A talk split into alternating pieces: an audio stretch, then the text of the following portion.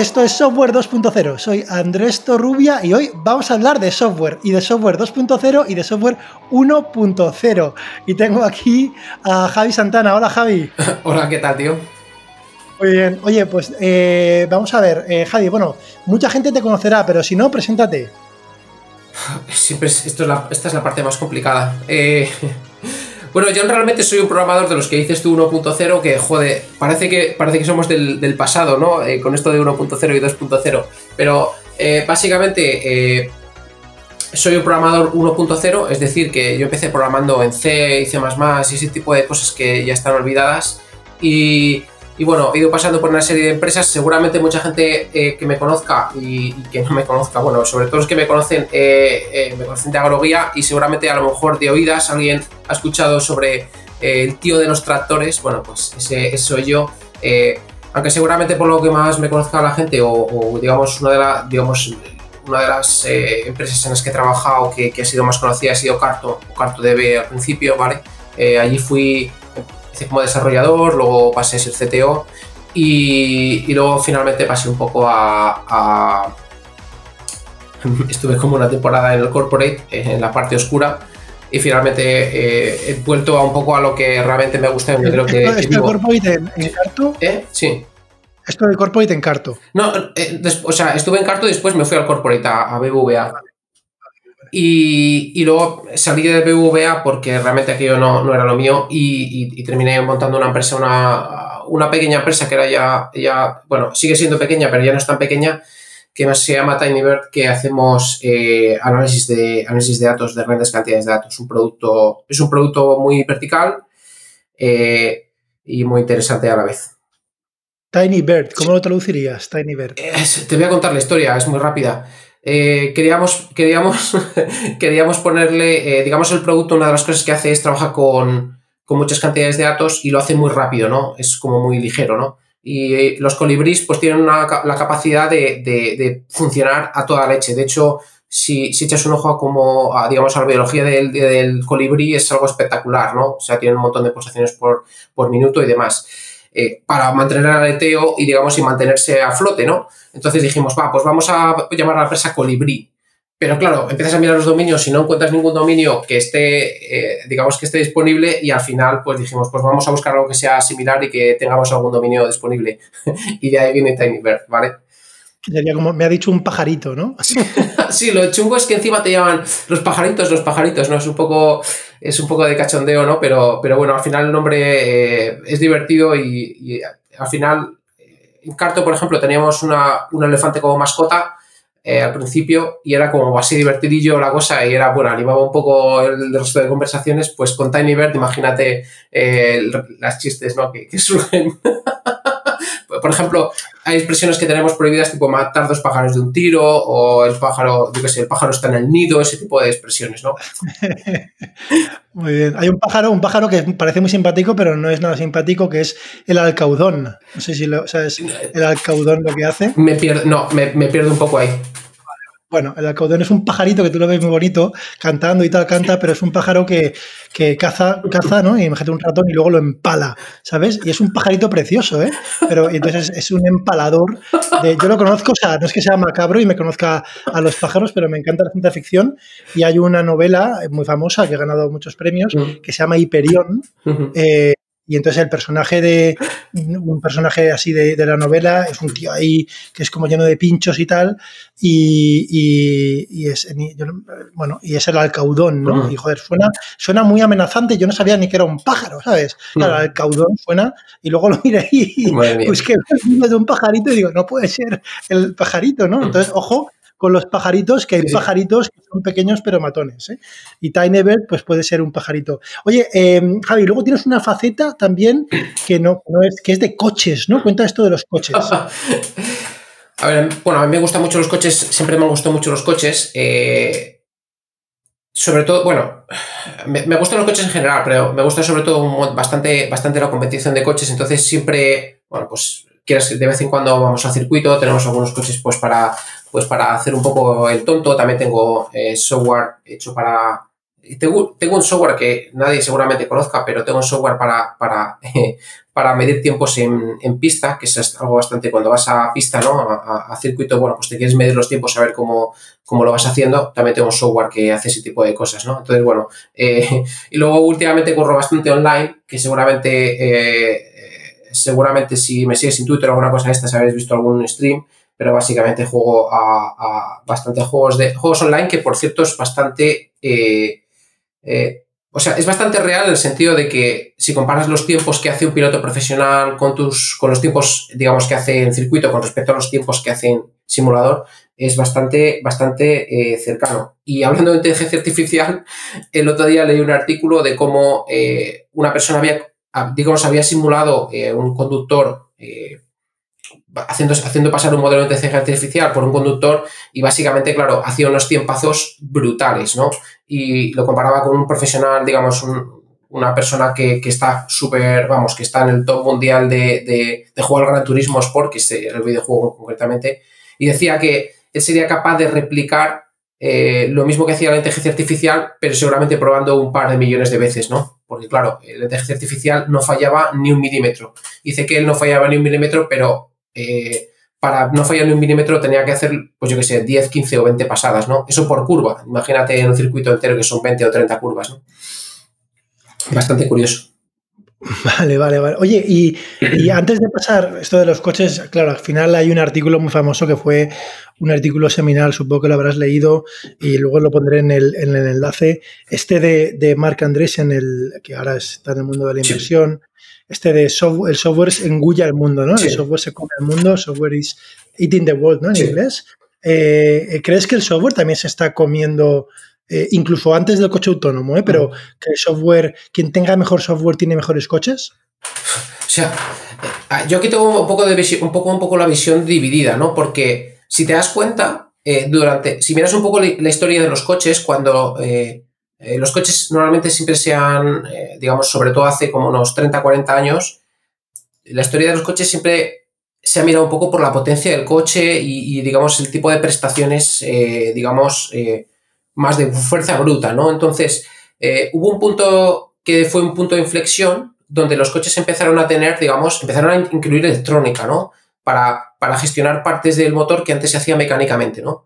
Y ahí fue fue un punto de inflexión que si si vas mirando un poco la historia de los coches, luego incluyen turbo y toda, eh, turbos gestionados electrónicamente y motores gestionados electrónicamente y cada vez metía más electrónica, más electrónica, que obviamente electrónica, cuando decimos electrónica es software, ¿no? Entonces, eh, digamos, la mayor parte de la eficiencia que tenemos, eh, de la eficiencia, potencia y un montón de prestaciones, gracias al software, no, no en realidad gracias exclusivamente a, a la parte hardware o al hierro, por decirlo de alguna forma, hierro, aluminio o lo que sea, ¿no?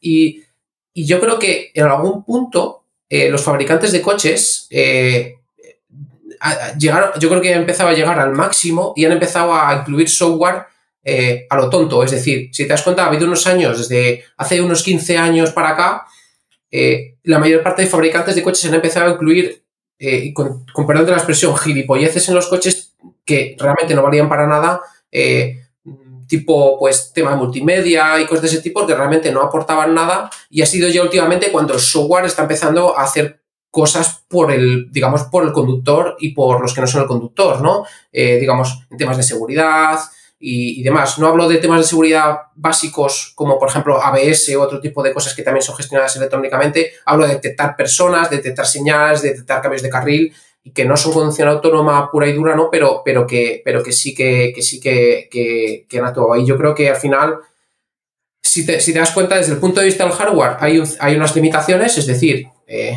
pues, pues desde el punto de vista mecánico hay ciertas limitaciones que es difícil sobrepasar o pasar, y sin embargo, desde el punto de vista del software hay cosas que, que se, pueden, que se pueden mejorar. Entonces yo pienso que teniendo en cuenta que eh, obviamente el eléctrico es el futuro, ¿no? Y está, creo que cada vez está, más claro.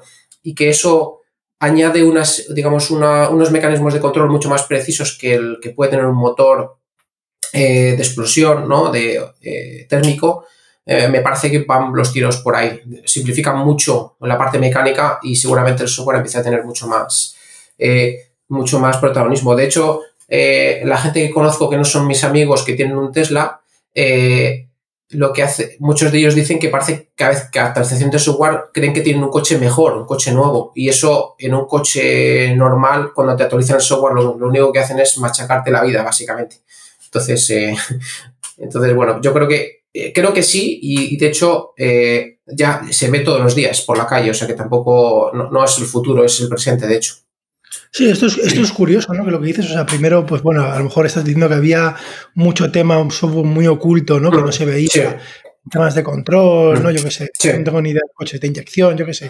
Luego, eh, ya, los, ya, luego, ya, pues temas de percepción, ¿no? Que, oye, no autónomo, pero eso, oye, que, que, te pite, que, fíjate que no es ni siquiera es inteligencia artificial, es que te pite cuando detecta algo, o el aparcamiento medio automático que no va del todo bien.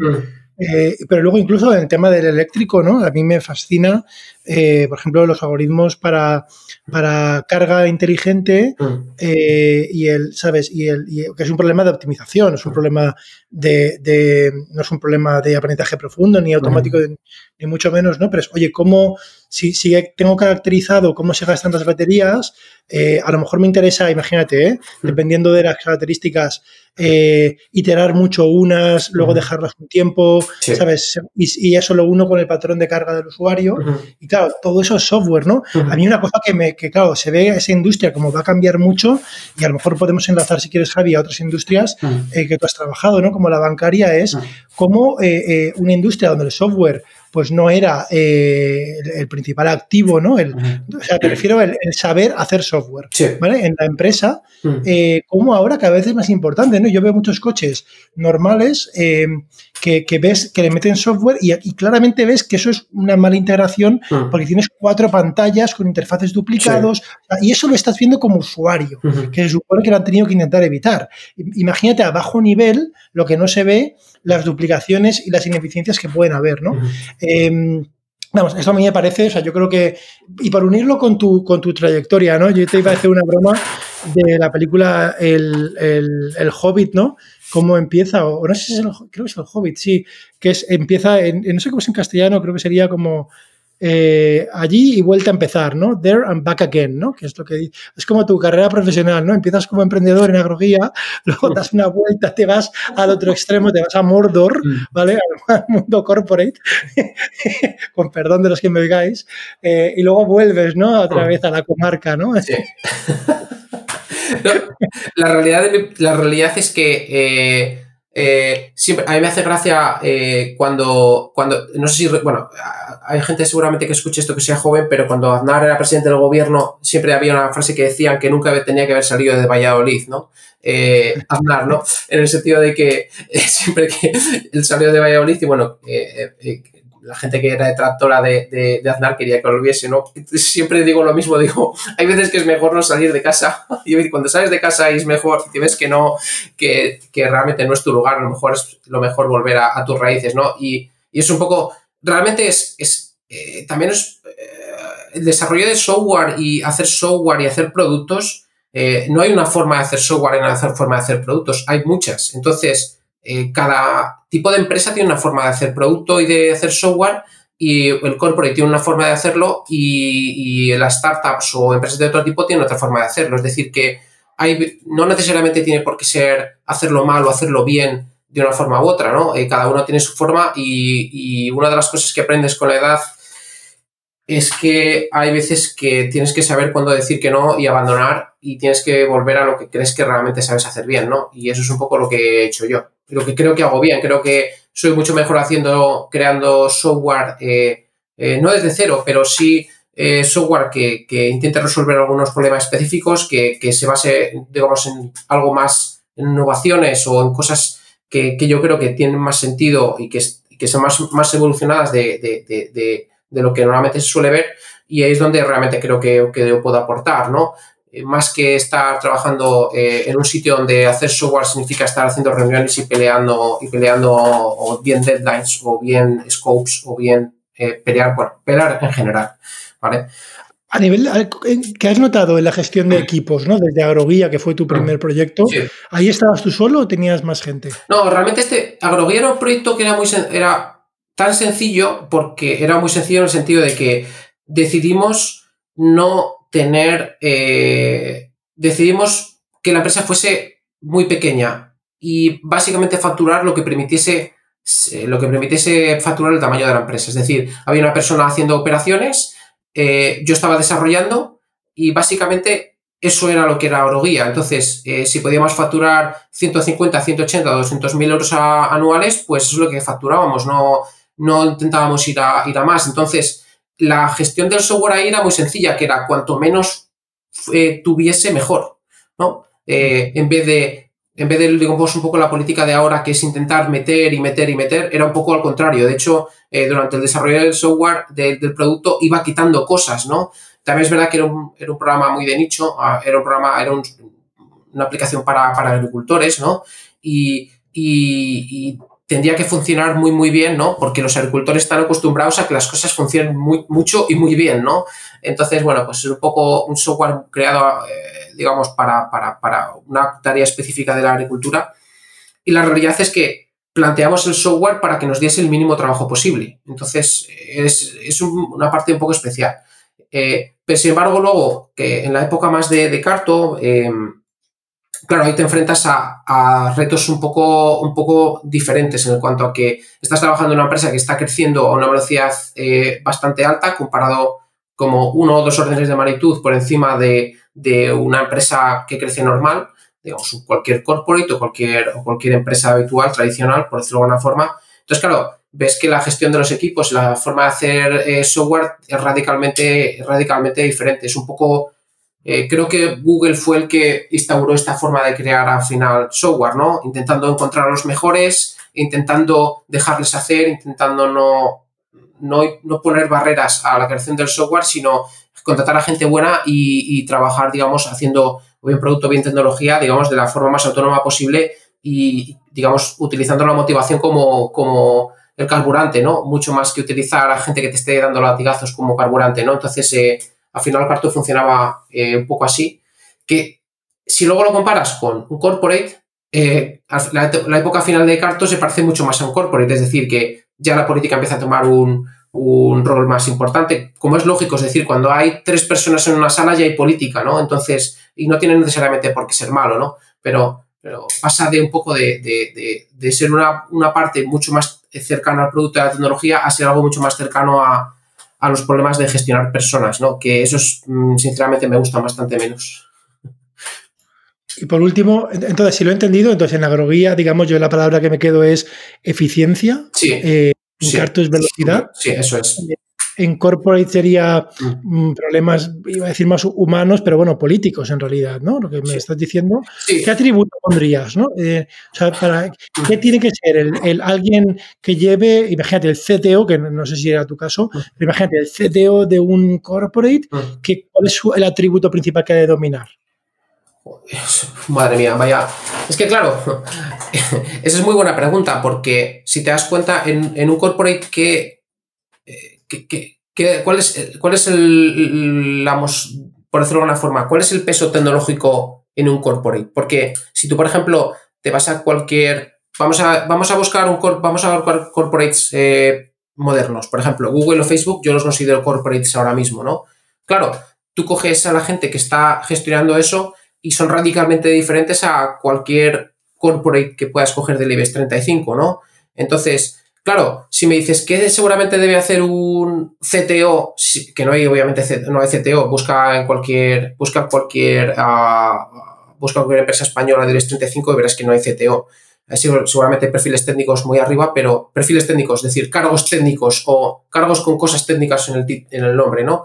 Eh, verás que ese tipo de cosas, pero la realidad del invento es que eh, mm, en un corporate actual realmente no existen cargos técnicos, es la realidad. Son muchísimos políticos y, hablan de temas a súper alto nivel eh, que realmente tienen poco que ver con el desarrollo del producto, la tecnología o la visión tecnológica de, la empresa, ¿no? Tal vez te suelten algún palabra raro de inteligencia artificial, blockchain y demás, pero es seguramente lo que donde más, donde más eh, digamos, lo más técnico que se pone en ese sentido.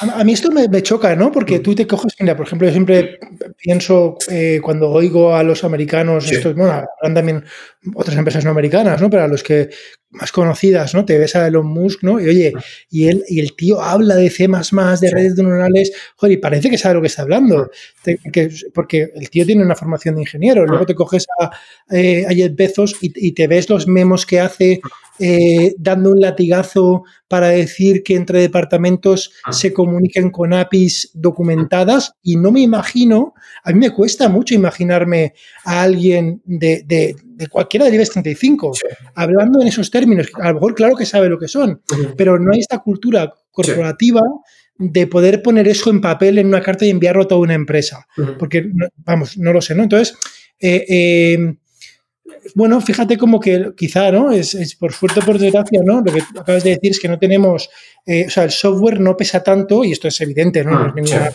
descubrimiento que estamos haciendo nosotros, eh, no pesa tanto en, las empresas del IBEX 35, eh, no pesa, ¿no? El, saber hacer software, lo cual es, no sé, quizás una pena, ¿no? Porque encima ves cuando por una parte ves y por otra parte al menos yo hablo desde la ignorancia y que estoy aquí eh, y, veo un discurso y hablan de transformación digital, etcétera, pero luego yo digo yo, bueno, transformación digital, ¿qué es? ¿no? Eh, eh, a este nivel, ¿no? A ver, es muy cómodo, ¿eh? Desde, desde como digo yo, desde mi zulo, ¿sabes? Sí. el, el, el IBEX 35 desde aquí, pero me parece que tenemos una asignatura pendiente. ¿eh? Yo, yo tengo un poco sentimientos encontrados. Por una parte, me encuentro todos los días, o, o, sea, sí, todos los días, me, trabajo con gente del corporate, que son gente eh, tan buena o mejor como la que me he encontrado en startups y demás, que son gente que técnicamente son muy buenos, brillantes, eh, que saben hacer producto, que, que, saben cómo atacar los problemas, que saben cuál es eh, la forma de, de, solucionar las cosas, ¿no? pero por otro lado, y te, y te encuentras, digamos, como oasis en el desierto, por decirlo de alguna forma, ¿no? Y dices, joder, aquí hay esperanza, ¿no? Eso, eso lo ves y lo veo a diario. Y en BBVA, desde luego, eh, yo, yo lo vi, es decir, había gente allí currando, el, equipo donde estaba yo currando era espectacular, es decir, eh, seguramente mucho mejor equipo que, muchas de las startups que a lo mejor ponemos como referencia tecnológica, ¿no?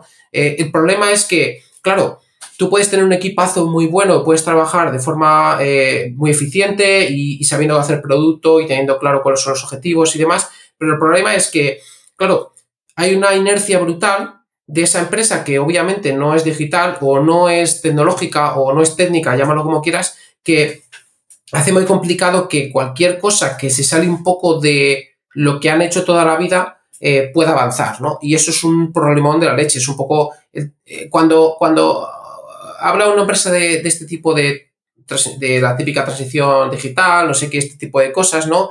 En realidad lo que se refieren es, oye, la gente que está aquí dentro tiene que empezar a habituarse a que hablar de API, hablar de HTTP, hablar de seguridad, hablar de, hablar de inteligencia artificial, tiene que sonarle, pero no tiene que sonarle a chino y tiene que saber de qué va todo eso. Es decir, que no, ya no vale con, sí, podemos hablar de inteligencia artificial y decir cuatro palabras de eh, las típicas palabras que lees en donde sea, ¿no? Tienes que saber de qué va un poco y tienes que saber cuáles son los límites, eh, tienes que saber eh, cómo está construida. No, me refiero a, bajo nivel, ¿no? Eso no, pero, pero sí por lo menos que no te llegue un tío, te cuente una milonga y te la, y te la creas de arriba abajo, ¿no? Y saber dónde puedes aplicarlo y saber que dónde tiene más sentido tiene, o tiene menos sentido, eh, o saber dónde hacer algo muchísimo más sencillo tiene, tiene sentido. Es decir, que que no te la cuelen, por decirlo de alguna forma, que, haya gente formada y que sepa de qué va la historia, aunque luego no sepan programar o no sepa, da igual, es decir, que no necesariamente tener una visión técnica global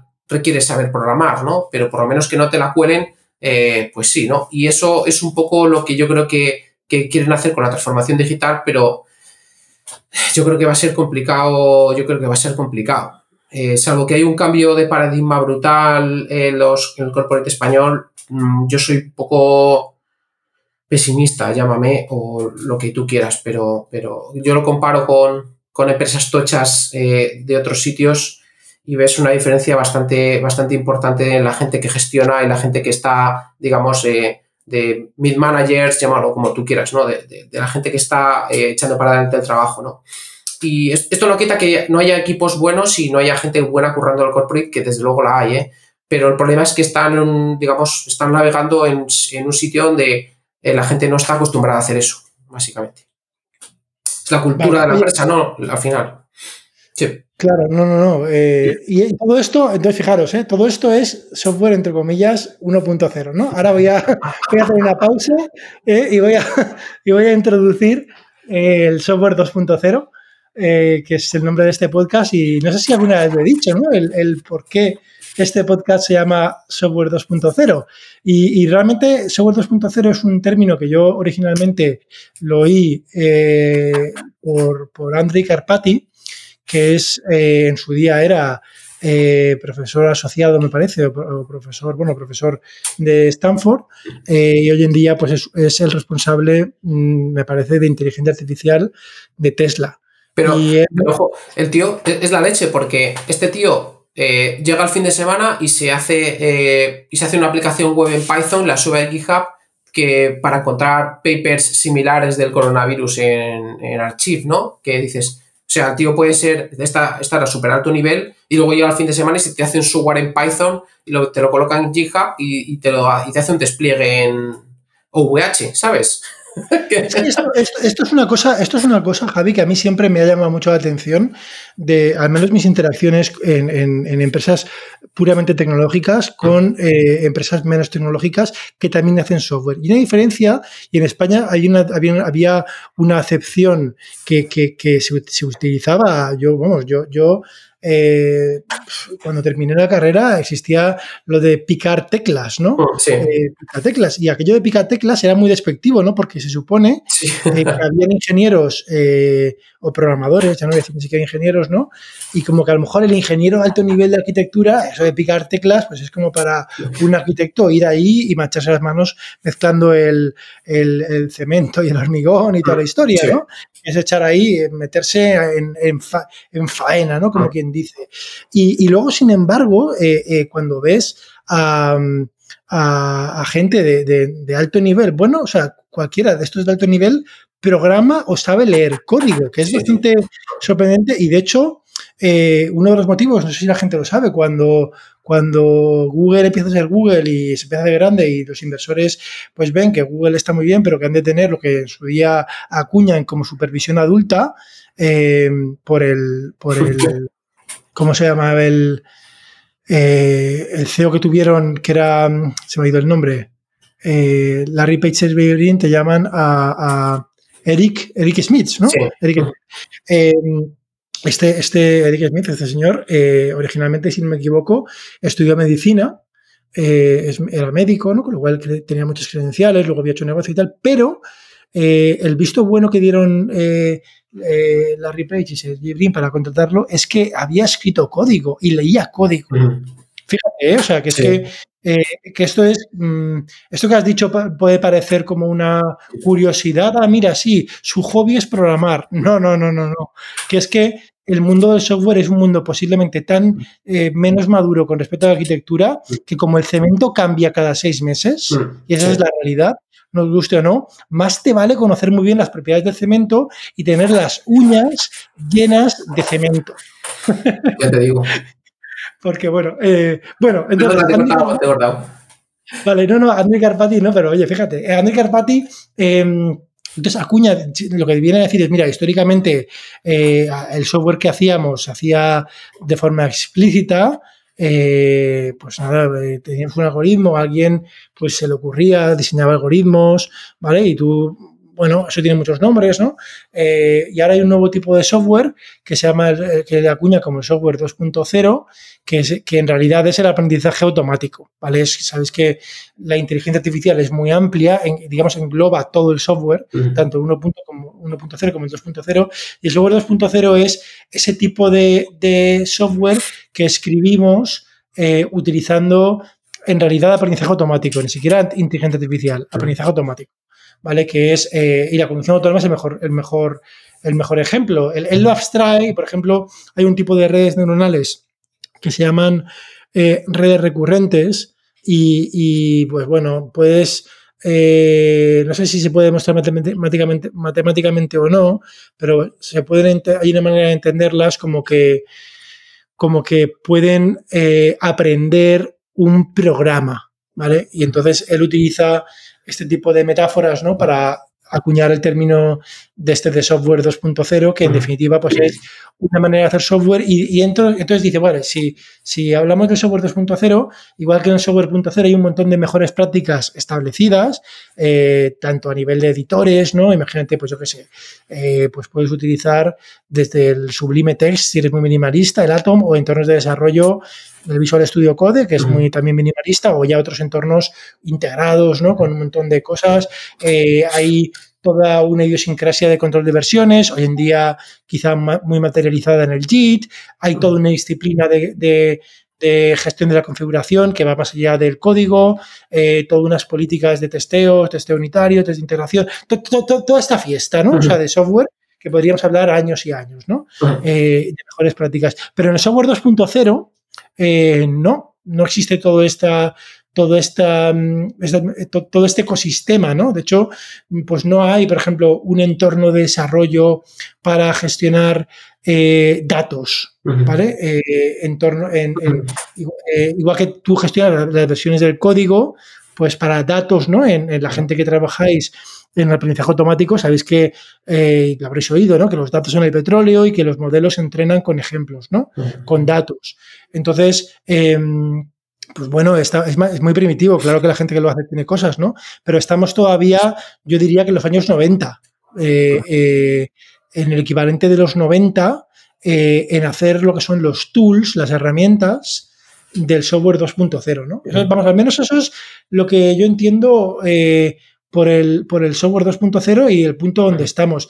A mí una cosa que me sorprendió mucho y te quería preguntar es eh, del software 1.0, eh, para que veamos también un poco, hagamos una perspectiva con respecto a la evolución. Es de, tú has dicho que has aprendido, aprendiste a programar en C y C, ¿no?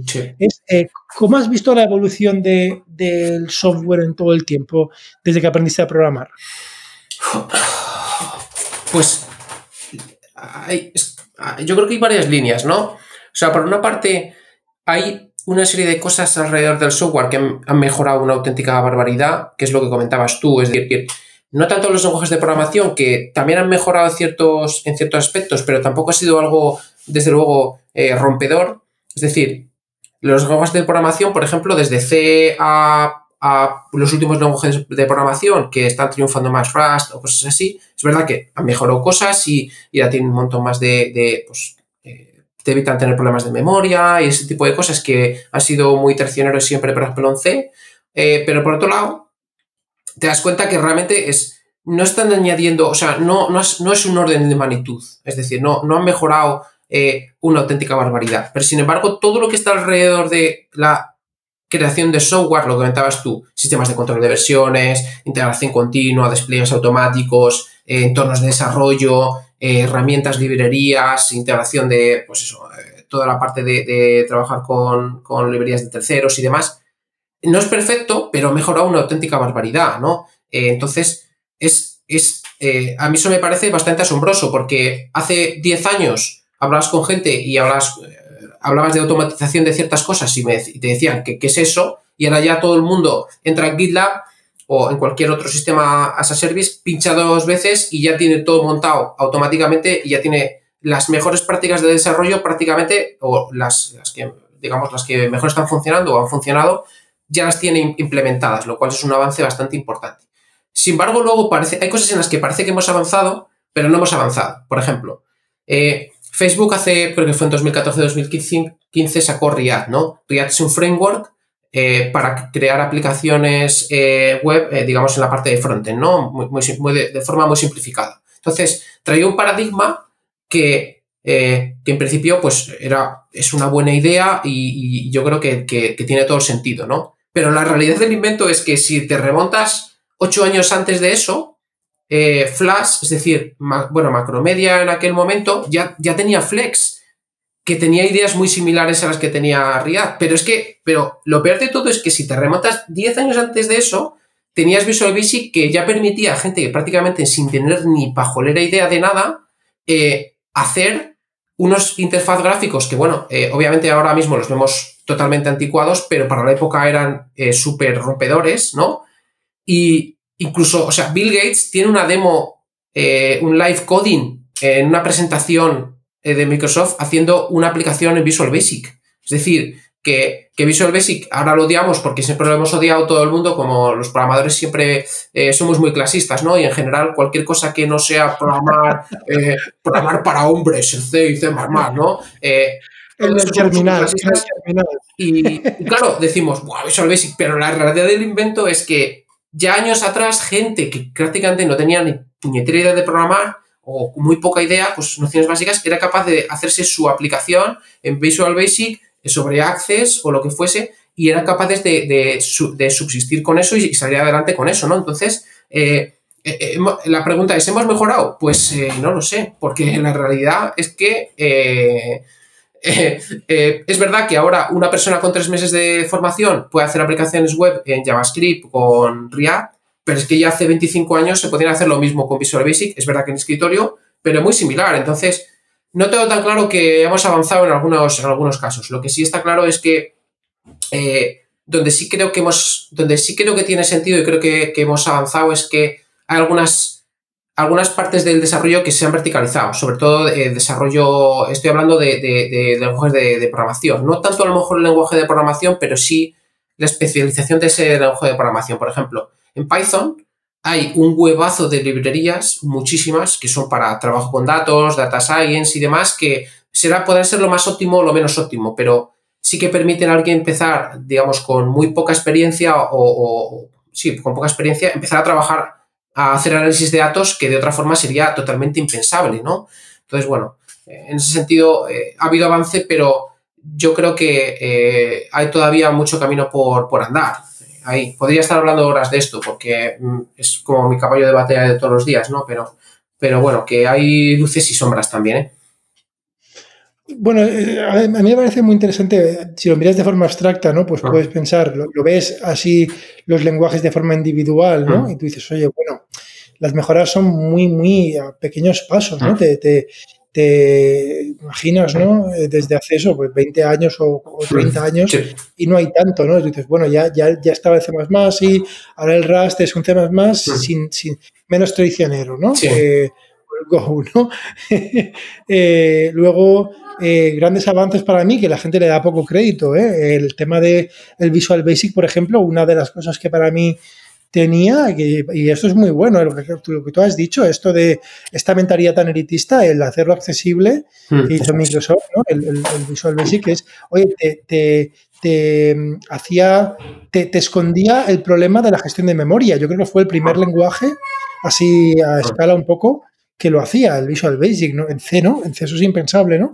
Y luego ya hoy, y hoy en día, no lo sé, había una cosa que sí que he visto, y es quizá, y, me parece que es un tema directo, todos los lenguajes, o sea, yo, la promesa de las librerías, ¿sabes? Ah. Siempre ha estado en toda la historia, desde, los desde Linux, bueno, pues los, los, las librerías de C, ¿no? Eh, de dependencias, ¿no? Eh, en Windows, las famosas DLLs, ¿no? Que abocan al, infierno ese de las DLLs, ¿no? Pero, pero hoy en día, por, por fin, ¿no? Me parece que después de no sé cuántas décadas hemos llegado, como tú decías, ¿no? En, en lenguajes como en Python, donde ya por fin hay un ecosistema maduro, eh, o, bueno, Python o, el, o el o en Node, ¿no? bueno, aunque también una librería que te bajas una y se descarga internet, ¿no? Para comprobar un número es impar, ¿no? Hace falta tres teras, ¿no? De dependencias. Pero bueno, eso es otra guerra, ¿no? Eh, la complejidad. Em, quizá, o sea, yo creo que quizá eh, hay un tema ahí importante, ¿no? Y siempre es una, una, una duda, ¿no? A mí una cosa que me, que me sigue chirriando es el tema que tú has dicho de la accesibilidad. O sea, sigue haciendo falta eh, tres o seis meses. ¿Tú cómo recomendarías? Si quisieras, ah, imagínate, eh, llega, por poner un caso concreto, eh, llega una sobrina tuya, una sobrina tuya con 12 años, ¿sabes? que no sé si tienes, y te dice, tío Javi, quiero programar, ¿qué tengo que hacer? ¿Qué le dirías? Ah, seguramente le diría, sal de aquí ahora mismo, ¿no? Pero, no, en serio. Eh, la historia es que eh, eh, me resulta, o sea, me resulta súper complicado porque, claro, eh, yo aprendí a programar hace ya unos cuantos años, entonces, claro, el modo que utilizábamos nosotros antes para empezar a programar era, te cogías el libro de ensamblador, ¿vale? De la máquina que tuvieses en ese momento disponible y te empezás a mirar los subcodes y, te, y empezabas a mirar cómo se, aquello eh, se, se, hacía, digamos, se, se, compilaba, se linkaba y todo el rollo, ¿no? Entonces, claro, el método de ahora, lo que, lo que yo he visto mucha gente y me parece un método súper adecuado es empezar por cosas de alto nivel en el cual veas resultados más o menos rápido y luego ya empieces a indagar en saber qué está pasando. Porque claro, el problema es que para empezar en ensamblador tienes que tener un interés brutal, porque no ves resultados hasta pasados seis meses, ¿no? Sin embargo, si tú coges, por ejemplo, cualquier lenguaje de alto nivel, y me da igual que sea Python, eh, JavaScript en cualquier tipo de modalidad de las que existan, o cualquier lenguaje de, de, de alto nivel, a los pocos días ya ves cosas, porque coges, pones un ejemplo, lo ejecutas y ya está. Entonces, a partir de ahí, yo creo que, con, y, ya, y me da igual el lenguaje, ¿eh? no, no creo que sea un tema de lenguaje, pero con eso, ya, si tú tienes curiosidad y quieres seguir avanzando, puedes mirar, ya empezar a ver cosas, eh, saber cómo funcionan las cosas, indagar un poquito más, ¿no? Eh, pero ya con una base, ya por lo menos sabes qué puedes hacer, ¿no? Entonces yo creo que eso es un, es un cambio bastante importante, que ahora la forma de enseñar programación es bastante diferente, que es, en vez de empezar por, no, mira, esto es una máquina, empiezas desde el átomo, empiezas, subes para arriba al transistor, no sé qué, no sé cuántos, llegas al ensamblador eh, y tal. Eso es un poco como la carrera, ¿no? La, la, carrera en realidad empieza así, ¿no? Las Sí. carreras, Sí, sí. las ingenierías, empezamos cálculo, física, Claro. ¿no? Claro, Campo magnético, ¿no? claro. Con suerte, segundo, Mm. das algo de ensamblador, ¿no?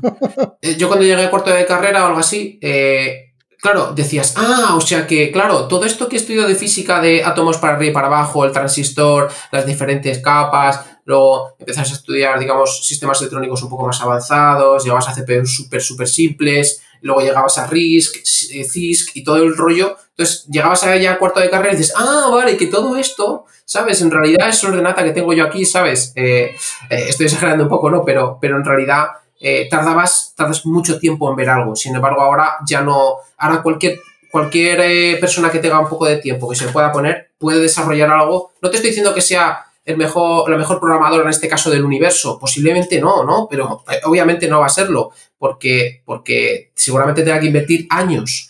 Pero por lo menos va a poder hacer cosas que hace 20 años tardaríamos años en ver. Entonces, eh, eh, yo sinceramente, cualquier persona que tenga interés en desarrollar, hay tantísimos recursos ahora mismo en vídeo. No, pero mójate a tu sobrina de 12 años. Sí, Mójate, 12 años, ¿eh? Para poner un caso Sí. concreto, ¿eh? Porque no, es diferente, creo yo, 12 sí, por matemáticas y por todo, ¿no? Y por atención, interés, que alguien de 20, ¿no? Entonces, imagínate, tienes una sobrina que tiene 12 años. Mm.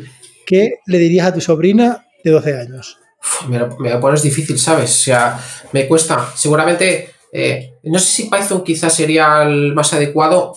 Tal vez, no, no lo sé. Sí que también, o sea, aquí, aquí tampoco estoy muy puesto en lenguajes de aprendizaje, pero sí que en lenguajes para, de aprendizaje te permiten hacer, eh, digamos, algo quizá un poco más visual y demás, con lo que empezar a trabajar. Pero es que fíjate, eh, una persona de 12 años seguramente ya haya visto Excel en algún punto de su vida, aunque sea, aunque sea pasando y viendo la pantalla de, de sus padres trabajando, ¿no? Eh, seguramente, si- simplemente con un Excel eh, ya se puede empezar a ver cosas de programación que realmente tienen una matemática muy básica de suma, eh, resta eh, y, digamos, y interacciones entre celdas que ya podrían servir, ¿no? Pero, pero la verdad es que ahora mismo no, no se me ocurre algo.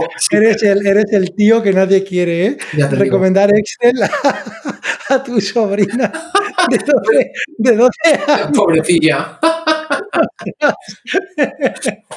es, Bueno, es muy complicado. pasemos- no me- sinceramente, no me hago la idea de qué es lo que sabe una persona de 12 años eh, o qué base tiene para, para hacer eso. Pero desde luego, hay gente que desde luego de forma autodidacta se ha puesto y ha aprendido, con lo cual eh, eh, pues, es, es totalmente posible, aunque no seas un caraboli de, de película, ¿sabes?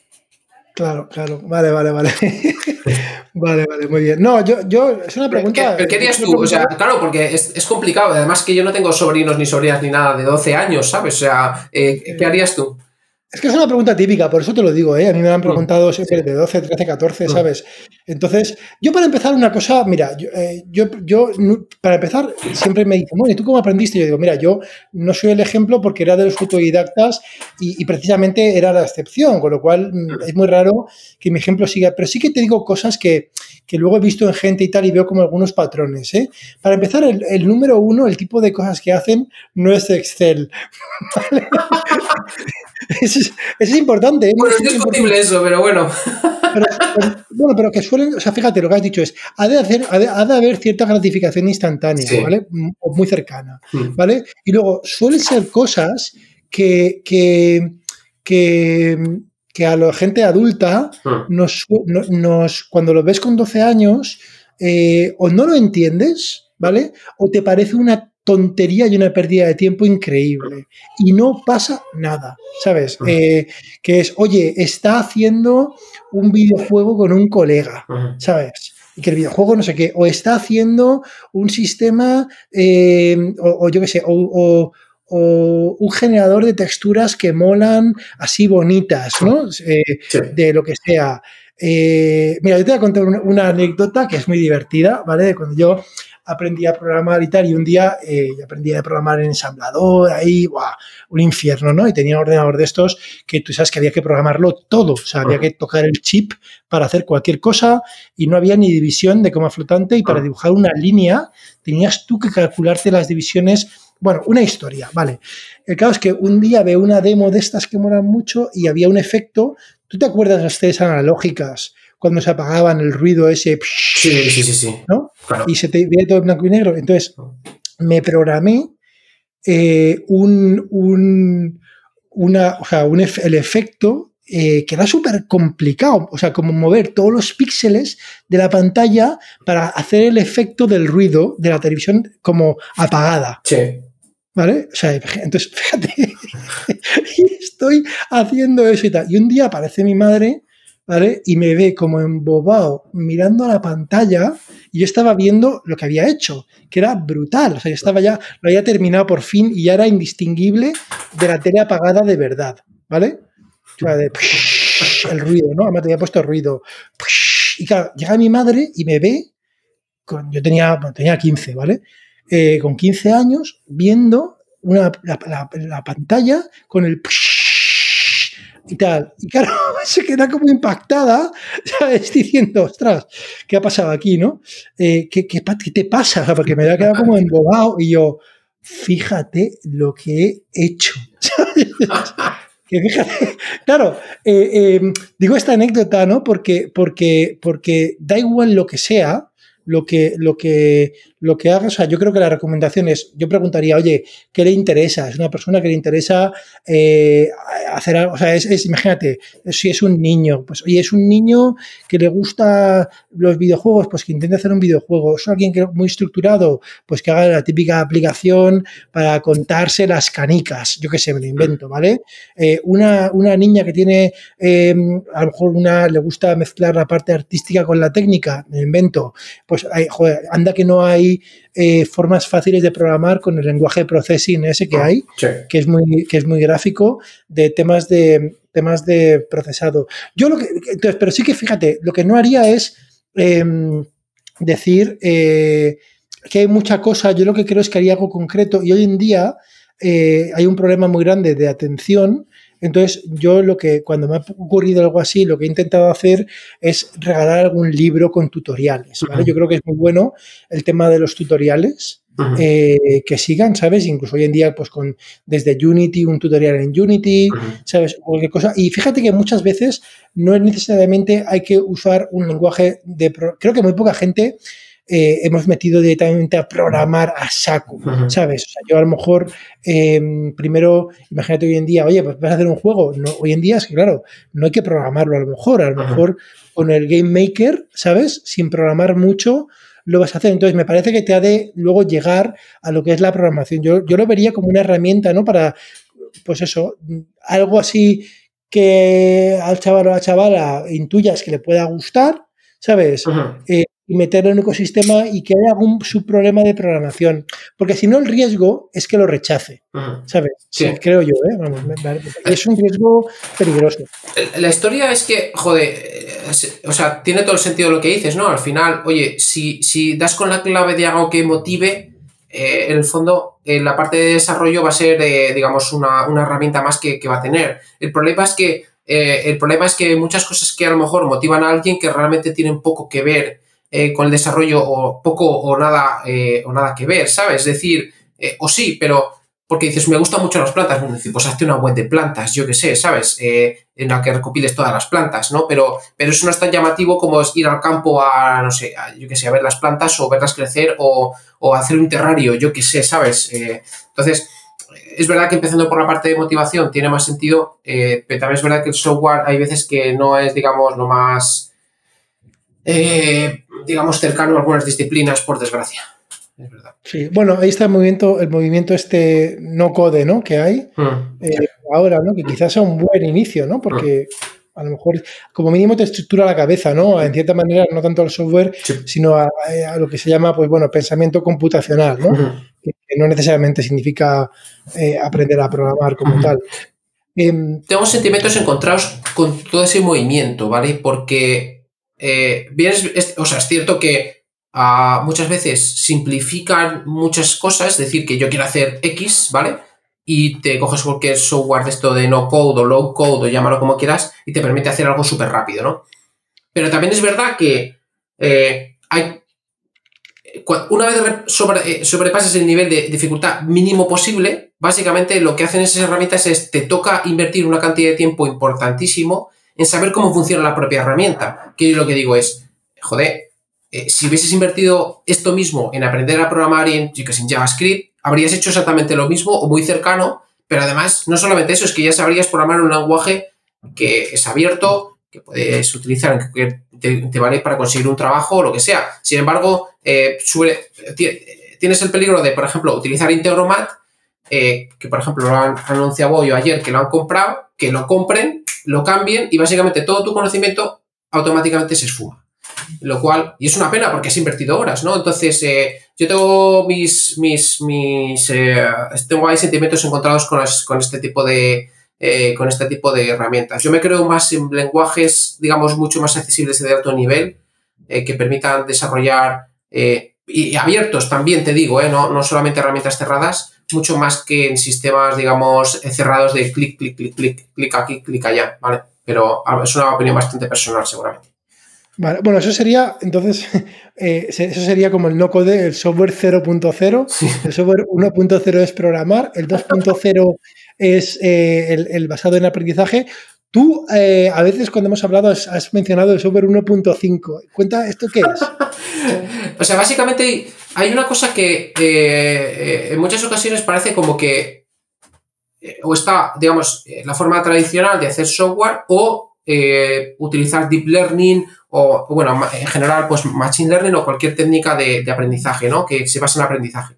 Pero la realidad es que, si te das cuenta, en cualquier, eh, en cualquier sitio donde se aplique inteligencia artificial de forma eh, práctica, realmente tienen que convivir. Es decir, por ejemplo, en un coche autónomo, pues hay partes que se hacen con visión artificial y demás, y luego hay otras partes digamos, a lo mejor mucho más cercanas a mm, el control de las ruedas, por poner un ejemplo, que se controlan con un ciclo normal y corriente, un proporcional diferencial o cualquier otro sistema que es software 1.0 de libro, vamos, control de, es control de señal de, segundo de carrera, ¿sabes? Entonces, claro, eh, pero esto pasa, pero además es que te digo, pasa mm, en muchísimos sitios, es decir, eh, por ejemplo, un GPS que Agroguía, se, Agroguía era un software que utilizaba GPS y tuve que lidiar muchísimo con los GPS. Los GPS en el fondo son sistemas que de algún modo aprenden, ¿vale? Y aprenden por qué, porque el GPS no es algo tan sencillo como leo la distancia a unos satélites y triángulo y ya está. No, no, no, no está sencillo.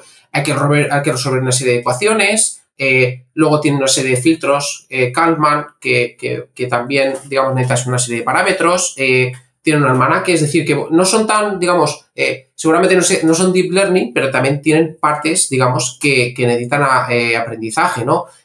luego, hay un montón de sitios donde hay software 1.0 que realmente necesitas software 2.0. Es decir, en muchas ocasiones tú estás cogiendo analítica de ciertas cosas y en función de esa analítica tienes una caja negra o no tan negra que te da información, digamos, que controla tu software 1.0, por decirlo de una forma, el software tradicional. Entonces, al final yo creo que, que eh, tiene que aprender a convivir. El problema, de, el problema de, la, de convivir es que los ciclos de tanto de release como de desarrollo son radicalmente diferentes. Lo comentaba hasta al principio.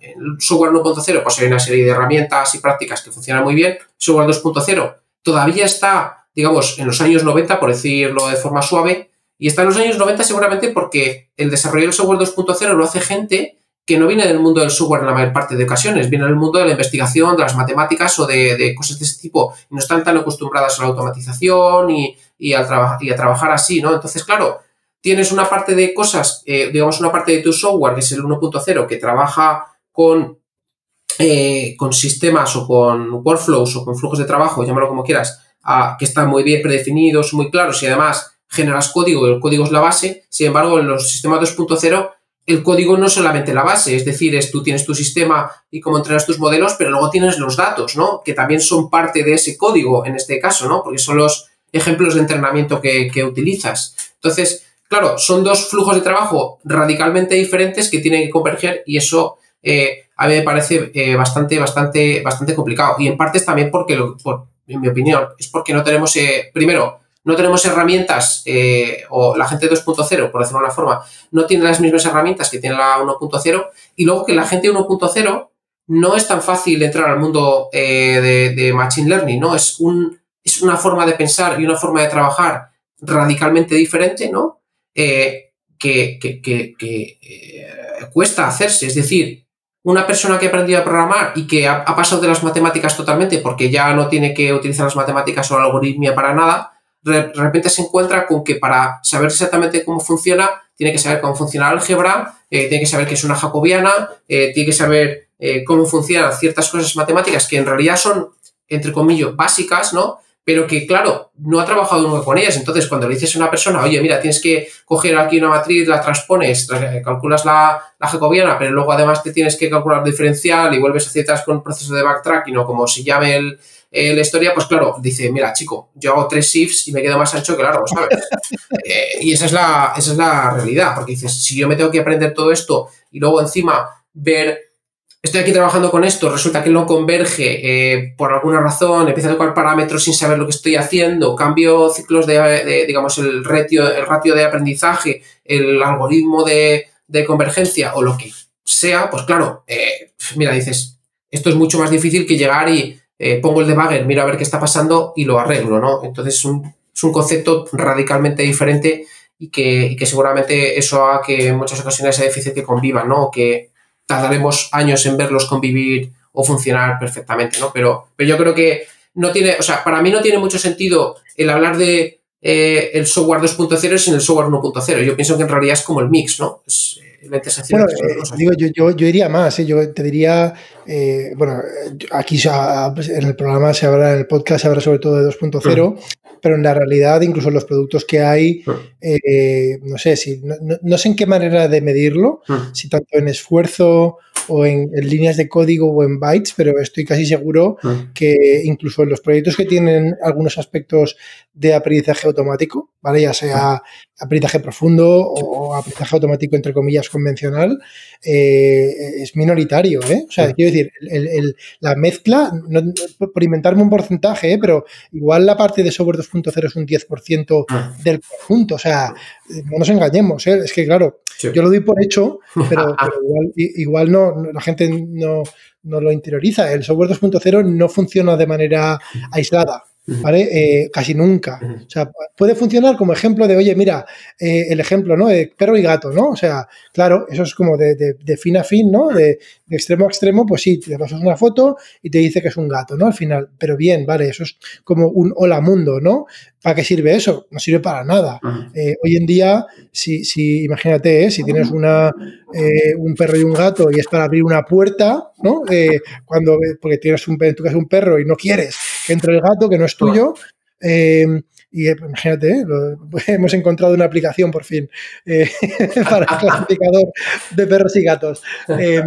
pero toda la parte de control es software 1.0. Toda la integración es todo el sistema de login es software 1.0. Todo eso al final tendría que, ser programado en un entorno normal y acabaríamos con un con, en el equipo ese alguien que sepa de 1.0, por no decir luego toda la parte de, puesta en marcha y puesta en producción de los modelos.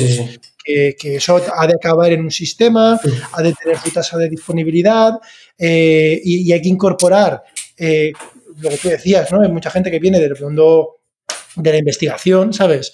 Eh, donde, oye, temas como, por ejemplo, los, los cuando haces un test, ¿no? Y tienes los test de regresión, ¿no? De, oye, ayer me fallaba, lo he arreglado, pero tengo que volver a probar lo que ayer me fallaba para que no me vuelva a ocurrir. Ese tipo de conceptos que llevamos súper por hechos ¿no? en el mundo del software 1.0, eh, pues bueno, hay que, hay que reincorporarlos, ¿no? Y, no, y no es trivial, ¿eh? porque los volúmenes son muy altos ¿eh? de datos. Eh, de, hecho, cuando tú escuchas a Andrei Carpati, fíjate que tanto, o sea, es muy curioso, ¿eh? No, no, no, nunca habla demasiado de arquitecturas de redes neuronales, porque más o menos se maneja con las que hay que ya van muy bien.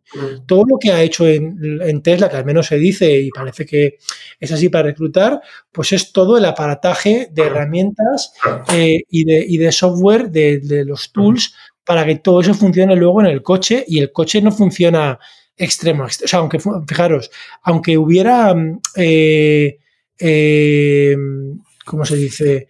Eh, conducción autónoma, ¿vale? en, un coche de estos, no funciona de extremo a extremo. Por ejemplo, la parte de percepción está separada de la parte de control. cosa que podría, cosa que, conceptualmente podría ser toda la misma, ¿eh? O sea, si tú, yo muchas veces digo que una red, eh, eso es un problema de, el problema de conducir un coche es un problema de regresión de dos variables, el ángulo del volante y el pisar el acelerador. Fíjate, ¿eh? son, o sea, te, dan todos los sensores y tú tienes que devolver dos números. Cuánto giro de volante y cuánto piso. Fíjate, ¿eh? o sea, qué, caja negra, ¿eh? Pero internamente ahí hay varios sistemas de muchos y aislados, pero para, a lo mejor en el futuro se pueden hacer todos de extremo a extremo, eh, muy en el futuro. Pero hoy en día, para que sea tratable y para llegar al mercado rápido, están, están partidos. Un ejemplo muy bueno, aparte de Tesla, a los que os interese, es ver otra, otra persona que es eh, realmente fascinante, es el, impulsor de una, de una, empresa que se llama coma.ai, eh, que se llama George Hotz, eh, GeoHot. Eh, y este también tiene pues, este modelo, ¿no? De que, bueno, él, no aspira todavía a hacer un nivel 4, un nivel 5 de conducción autónoma. Él, dice que quiere ser un nivel 2 y, orgulloso de ello, un buen nivel 2, eh, de mantener, mantener el coche en el carril, ¿sabes? Cosas así. Y está muy bien, ¿eh? Porque publica un montón de cosas, te puedes descargar, eh, es súper interesante. o sea, que bueno, que coexistirán. De todas maneras, también, o sea, piensa que también es un poco cuestión de paradigma, es decir, por ejemplo, hablando de bases de datos, ¿no? Que es un poco lo que, a lo que me dedico yo últimamente, que es, al final, si te das cuenta, por ejemplo, una base de datos no deja de ser un sistema donde tú almacenas datos, ¿no? Y luego los consumes, ¿no? Entonces, la mayor parte de bases de datos, cuando tú mandas un SQL o el lenguaje de query que tengan, eso, ¿vale? Hace, eh, digamos, la base de datos planifica el cómo va a recoger los datos, ¿no? Y cómo va a operar con esos datos. Y ese planificador Normalmente puede ser muy sencillo, tipo, para que con estos datos, pues tengo un índice, utilizo el índice, pero hay, por ejemplo, Postgres tiene un planificador bastante avanzado, que se, tiene estadísticas de las columnas, por poner un ejemplo, eh, y en función de, eh, tiene, eh, por ejemplo, datos de tiempos, cuánto, coste tiene el acceso a disco, cuánto tiene el coste de acceso a memoria, y en función de todo eso hace, hay un batiburrillo y dice, vale, le voy a ejecutar la query así, ¿no? Entonces, si te das cuenta, eso es un sistema que claramente, eh, claramente eh, tiene todas las papeletas a convertirse en un sistema que pueda ser gestionado por, por algo que aprenda. Es decir, de hecho, aprende, puede aprender incluso del uso diario. Es decir, una base de datos es una cosa que estás haciendo continuamente, atacándola continuamente. ¿Por qué no eh, puedes incluir un sistema que vaya aprendiendo eh, no sé si es reinforcement learning o qué es la, cuál es la técnica adecuada, ¿no? Eh, pero, pero está claro que, oye, si tengo un, montón de variables, un sistema muy complejo que me cuesta entender eh, y que cuesta entender y que cuesta programarlo de forma tradicional, seguramente un sistema de este tipo sea capaz de, extraer de ahí ciertos patrones que tú no estás viendo, ¿vale? en función del uso de con un montón de patrones, es decir, por ejemplo, la carga de la CPU en ese momento, la memoria, eh, a cuántos datos estás accediendo, tipo de query, eh, etcétera, etcétera, eh, perfectamente pueden sacarte el plan o decir, oye, mira, planifica por aquí. Y, eso dice, parece ciencia ficción, pero la realidad del invento es que, por ejemplo, Facebook tiene sistemas, modelos de, inteligencia artificial o de machine learning, llámalo como, como quieras, que te permiten, le pasas una ecuación y te la simplifica, ¿sabes? O sea, y eso y te lo simplifica eh, de, con una, con una, eh, con una certeza brutal. Eh, yo cuando leí el paper, eché un ojo a, la web de, research de Facebook y estuve echando un ojo, me parecía brutal, ¿sabes? Entonces, ese tipo de cosas. De hecho, ahora que recuerdo, había una persona que se había creado un índice de base de datos con un modelo de. con un modelo de. No sé no, no recuerdo exactamente qué, qué, técnica utilizaba, pero, pero una técnica de machine learning que era superior a los índices que tradicionales de bases de datos. Entonces, a lo que me refiero es, hay, hay sitios muy tradicionales donde eh, se está aplicando el software 1.0 y está muy avanzado, donde realmente aplicar este tipo de técnicas creo que tendrían bastante, bastante sentido. Y realmente esas técnicas ahora mismo son humanos que por intuición van haciendo cambios en ciertas cosas hasta, hasta conseguir que, que mejore, ¿no? Pero está claro que la parte estadística aplicada eh, hablo de parte estadística teniendo en cuenta, eh, asumo que un sistema de inteligencia artificial no deja de ser un sistema que eh, al final modeliza algo estadísticamente de alguna forma, ¿no? Y, termina por, y termina por sacar, digamos, mejorar ese software 1.0 aplicando estadística, que seamos sinceros, lo hacemos todos los días. Cuando creamos una caché, una RU o cualquier tipo de caché, en realidad lo que estás haciendo es estadísticamente estás aplicando un modelo de que lo que has utilizado últimamente eh, vas a volverlo a utilizar, en, eh, digamos, de forma frecuente, digamos, en un intervalo corto de tiempo. Y eso es un, no deja de ser un sistema estadístico muy básico, pero es un modelo estadístico, ¿no? Entonces, bien podríamos aplicar modelos estadísticos a sistemas más, más complejos. Por poner un ejemplo así un poco, eh, a lo mejor es un poco, lo he escogido un poco a, a, medida, pero, pero la realidad del invento es que hay un montón de software donde eh, tradicional de toda la vida, que donde se puede aplicar técnicas de este tipo eh, y seguramente funcione funcione súper bien. Bueno, el, de, los, de los casos que has dicho, ¿no? Has dicho dos. Eh, uno quizá no era directamente del software, ¿no? El de Facebook, de, de la. sobre todo, ese es de manipulación simbólica de sí, Exactamente, eso es. Sobre todo de las derivadas se pueden hacer, digamos, entre las normales, eh, a piñón, como quien dice, ¿no? Pero si os acordáis del, de cuando estudiábamos pues, el bachillerato, ¿no? El, el BUP y el COU anteriores, eh, pues, las, las, integrales eran más complicadas. Las integrales a veces había que hacer ejercicios de creatividad, ¿no? Entre comillas. Y, el paper este, el artículo este de Facebook, lo pondré en los comentarios hace estos. Y luego el otro que pones, que a mí me sorprendió increíblemente, ¿no? Es lo que, lo que comentabas, ¿no? De estructuras de datos que se han pensado ya como que, imagínate, ¿eh? tú, oye, año 2020, no voy a inventarme un nuevo algoritmo de, ordenado, ¿no? El quick sort o el bubble sort o como se llamen, eso, ya, lo das por trillado, ¿no? O sea, es haber nacido 50 años antes, ¿no? Eh, y llamarte Dijkstra, ¿no? O, uno de estos, ¿no? Em, pero, eh, claro, el tema es que estos algoritmos están súper bien y, pues bueno, son, son, hay muchos heurísticos o, incluso, por ejemplo, los algoritmos de problemas de optimización, que luego sí que tienen, tienen muchos usos reales en logística, en distribución. Eh, por ejemplo, el, famoso problema del vendedor ambulante, que podías pensar que era una curiosidad matemática, el típico puzzle, ¿no? De, ¿sabes? De los nodos, de recorriendo ciudades, todo esto, pero que luego, pues este problema eh, es un problema algorítmico que se utiliza, pues hay como un renacer, ¿vale? De intentar resolver esos problemas de, de, algoritmia, entre comillas, muy pura, ¿vale? De estructuras de datos y, y, te planteas, bueno, ¿qué puede aportar aquí estos sistemas de aprendizaje automático? Pues lo que pueden aportar es que a lo mejor el caso el caso extremo eh, no lo van a optimizar porque imagínate, se ha demostrado ya, pues, o, puedes demostrar al menos que te puede interesar, ¿no? Para según qué aplicaciones tener una demostración de que eso va a tardar siempre o, ¿sabes? Desde orden RAID de n, por decir algo, ¿no? O de ON o lo que sea, ¿no? Eh, o logarítmico o lo que sea, em, pero eh, a lo mejor lo que tú has dicho, y, de hecho había investigación de esto, es bueno, es que estadísticamente con mi tipo de datos, ¿sabes?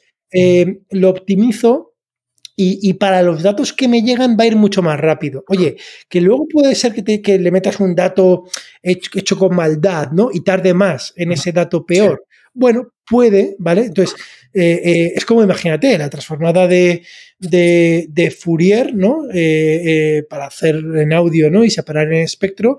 Yo no sé si, si, si la gente que, bueno, la gente de procesado de señal está transformada rápida de Fourier, ¿no? La, la habéis programado, ¿no? Que es hacerlo más rápido. Y esto, si, si, os gusta la historia de las matemáticas, es muy divertido porque uno de los primeros que inventó la, o descubrió, o, de hecho utilizó la transformada rápida de Fourier, que, si hubiera sido si hubiera nacido en el siglo XX, pues yo creo que hubiera sido el mejor programador de la historia, era Gauss.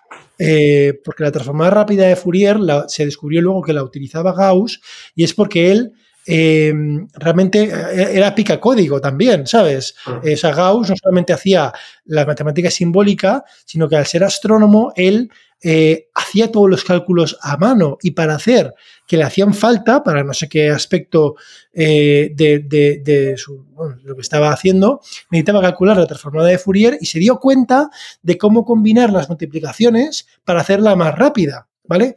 Pero, aún así es genérico. Ahora hay, eh, imagínate, con, aprendizaje automático, si, oye, si se da cuenta de que en alta frecuencia, eh, en determinado sitio, nunca hay nada, pues oye, ahí, imagínate, simplemente pues comprueba rápido que hay todos ceros y ni se molesta en multiplicar, ¿no? Por ejemplo.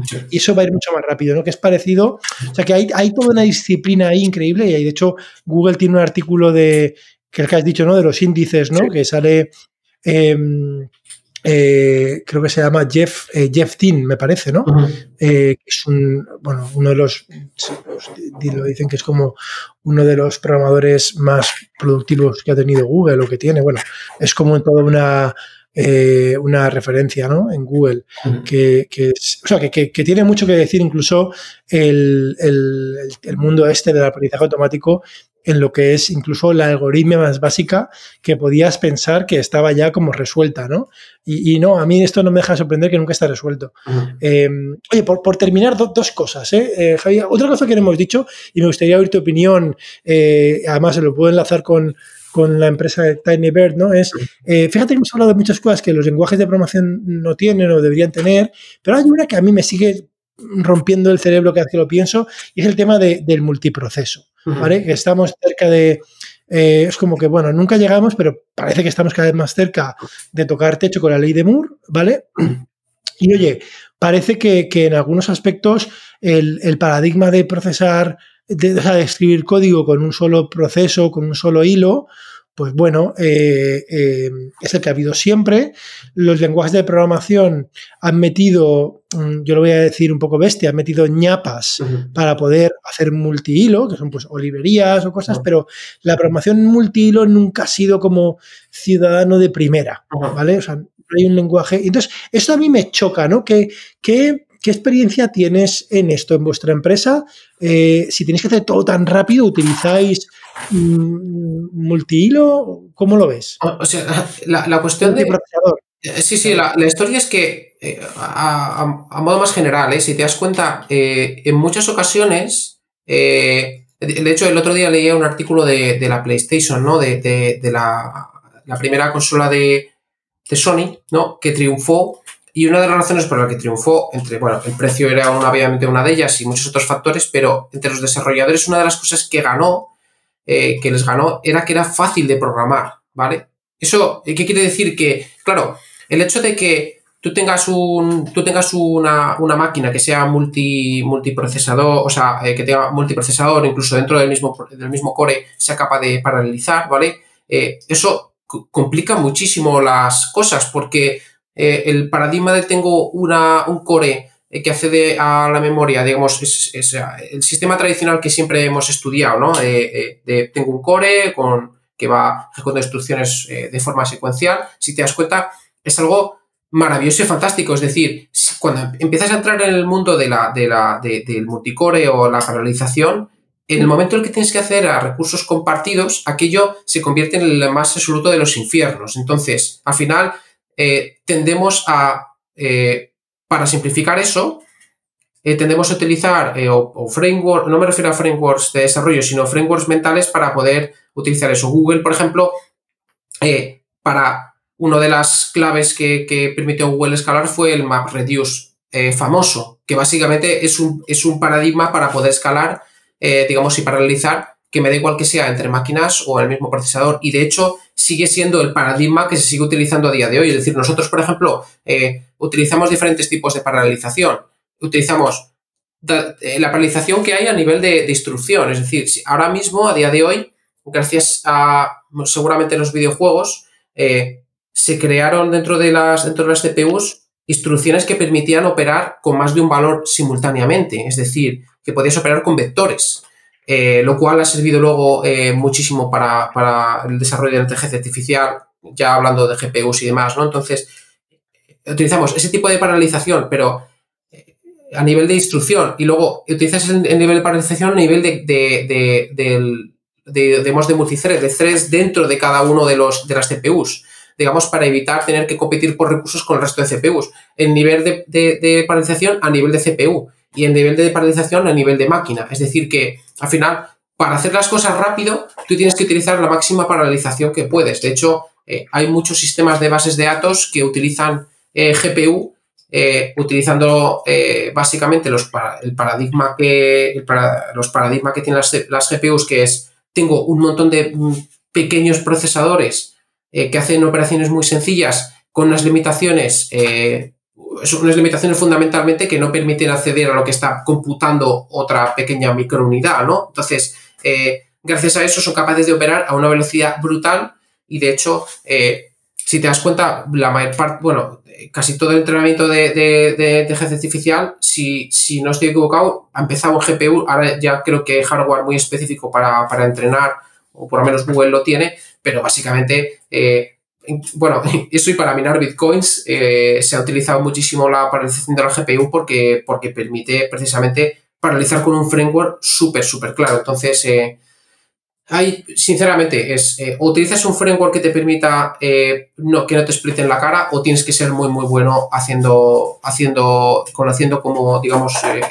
tienes que tener una cabeza realmente portentosa para poder hacer software que sea paralizable y que además sea de, digamos, de, alto, de alto rendimiento, ¿no? De hecho... Sí, sí, pero, pero fíjate lo que, lo que yo, vamos, yo la reflexión, y es, es más fácil enumerar el problema que resolverlo, ¿no? Que es igual que, por ejemplo, lo como decía antes, ¿no? El Visual Basic, por muy ah. risorio que te pueda parecer y todas las bromas que hagamos, ah. pero me parece que fue el primer lenguaje, entre comillas, que llevó de forma masiva que la gente se olvidara de los problemas de gestión de memoria, porque te lo resolvía por dentro, ¿vale?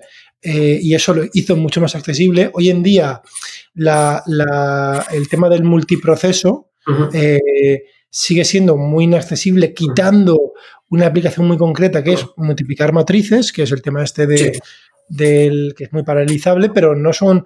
Entonces, lo que yo quería decir es que no hay ningún lenguaje de programación eh, pensado en, en, aliviar los problemas del multiproceso, o sea, que sea como el foco del lenguaje. Y, me parece curioso ¿eh? que no exista un lenguaje de, que claro, debe ser muy complicado, ¿no? Me imagino, yo no soy, eh, yo siempre bromeo que, que, tú también me parece, tú estudiaste en Teleco, ¿no? Sí, sí, sí. Claro, yo, a, mí, a mí me fascina, a mí me encantaría haber hecho informática por saber cómo hacer un compilador. O sea, esto es magia negra. a mí me parece mucho más complicado un compilador que, que, el aprendizaje profundo, ¿no? Entonces, claro, no me quiero ni imaginar eh, un, cómo debe funcionar, ¿no? O sea, imagínate un compilador que te solucionara ahí con todas las historias estas, todos los posibles problemas que pudieran haber para, eh, para evitar todos los problemas típicos ¿no? del multiproceso. ¿no? Eh, si, no, si no recuerdo mal estoy equivocado, CUDA, que, es el, no sé si un framework toolkit o qué, es, pero, pero CUDA en principio te permitía eh, cuando yo lo vi, cuando salió CUDA en su momento, que te permitía añadir algunos, eh, digamos, como algunos marcas o, digamos, puntos en tu código en C y te lo paralizaba de forma, de forma automática. Y de hecho en Python hay cosas también para paralizar y tal, pero son como añadidos por encima del lenguaje, nunca es, eh, nunca es propio, del, propio del lenguaje. El único lenguaje que creo que tiene paralización de forma que yo conozca, ¿eh? y, seguramente aquí haya gente que escuche esto que, pueda decir alguno más, pero uno de los eh, lenguajes de programación que sí que tiene la paralización incluida y que no sabes que lo está haciendo, pero lo hace, es SQL. Es decir, cuando tú ejecutas un SQL, el 99% de las veces eh, está paralizando, ¿sabes? y sin que lo sepas, con lo cual no es un lenguaje de programación al uso, por decirlo de alguna forma, pero bueno, sí que... y esa es la parte buena, es decir, en teoría, eh, si pudiese ser que el desarrollador no se enterase de que, de que está utilizando la paralización de la máquina, sería mucho mejor, ¿no? igual que la gestión de memoria, ¿no? Eh, sería ideal, pero, pero vamos, que en ese sentido yo no conozco ningún lenguaje que, digamos, simplifique la utilización de, de, multiprocesador de luego. Sí, curioso. Oye, eh, por ir terminando, y, me gustaría un tema que, bueno, que no hemos tocado, pero pero quizá la gente se, se plantee, ¿no? Con el tema de lo que es el reclutamiento, ¿no? Parece que, que cada vez es más difícil, ¿no? Eh, bueno, pues encontrar gente que domine este tipo de cosas eh, y, luego es curioso, ¿no? Por una parte resulta cada vez más difícil encontrar gente que domine, pero luego por otra parte, cuando estás buscando trabajo, ¿no? De desarrollador, pues parece también es muy ver los procesos de selección como súper, como una gran montaña, ¿no? Y, parecen como una carrera en sí mismo, ¿no? Eh, algunos. ¿Puedes contar tu experiencia del mundo del reclutamiento, del software, cuando tú, has, cuando tú estabas en Carto, cómo reclutabas eh, o cómo lo volverías a hacer en BBVA y ahora en, en TinyBird? Es un, tema, es, un tema es un tema que he pasado por diferentes fases. Por ejemplo, en Carto, una de las cosas que hacíamos era valorar muchísimo, muchísimo eh, eh, la, la, experiencia técnica o la capacidad técnica, ¿no? Entonces, eh, a medida que pasan los años, te vas dando cuenta que la capacidad técnica es importante, ¿no? Y de hecho, eh, eh, es, importante, ¿no? Tienes que tener una base técnica y tienes que saber desarrollar y tienes que saber las bases y demás, ¿no? Pero luego te das cuenta que realmente las capacidades humanas son mucho más importantes que, la tecnología, que los que sepas de tecnología partiendo de una base. Es decir, todos estos rollos de entrevistas de ocho fases en las cuales haces miles de algoritmos estúpidos que no valen para nada. No es que no valgan para nada, es que cuando te enfrentas a un problema que necesites algoritmo, eh, te tienes que pelear muchísimo con él, tienes que entender eh, pruebas y demás que no se parecen nada a una entrevista, ¿no? Pero, pero la mayor parte de, entrevistas y de procesos de selección que hacen empresas actualmente eh, se basan casi exclusivamente en tus capacidades técnicas y luego a la hora de desarrollar software es importantísimo eh, la capacidad técnica, pero es tan importante la motivación y la capacidad de empatizar con otras personas con las que trabajas en el equipo, tanto como la, tanto o más que la capacidad técnica. Entonces, eh, esto me di cuenta en BBVA, ¿no? En BBVA, cuando en No Incorporate, cuando llegas, eh, y depende del puesto que tengas, te, básicamente te, te, te, ponen, te asignan gente. Y hay gente que te asigna, que puedes contratar tú, y otra gente que viene, ¿no? que, que te, te la asignan, ¿no? Vienen otros equipos rebotada. Entonces, claro, yo pensé, digo, ostras, pues ahora no voy a poder contratar yo aquí al equipo exactamente que yo quiera, menudo fiasco, ¿no? Pero la realidad es que luego te das cuenta que la gente que, eh, la gente con la que trabajaba era gente que eh, tenía capacidad técnica, ¿vale? Pero eso no era lo más importante, sino que al final la capacidad humana, la capacidad de empatizar, la capacidad de poder trabajar con ellos perfectamente, de poder eh, explicar ciertas cosas y que nadie se sintiese ofendido y todo este tipo de cosas, eh, hizo que el equipo fuese buenísimo. Eh, y de hecho, dentro, de, dentro de BBVA, una de las cosas que más pena me dio irme fue perder el equipo, ¿no? Entonces, claro, lo piensas y ahora cuando estamos haciendo recruiting en, en, en TinyBird, primero es, entendemos primero eh, cuáles son las motivaciones de la persona, qué gusta hacer, si realmente encaja con el puesto o no encaja con el puesto a nivel más de alto nivel. Y luego ya si eso, todo eso encaja, hacemos una prueba técnica. Pero la prueba técnica es, no, no es una prueba técnica de ponte a hacer un algoritmo de ordenación en una pizarra,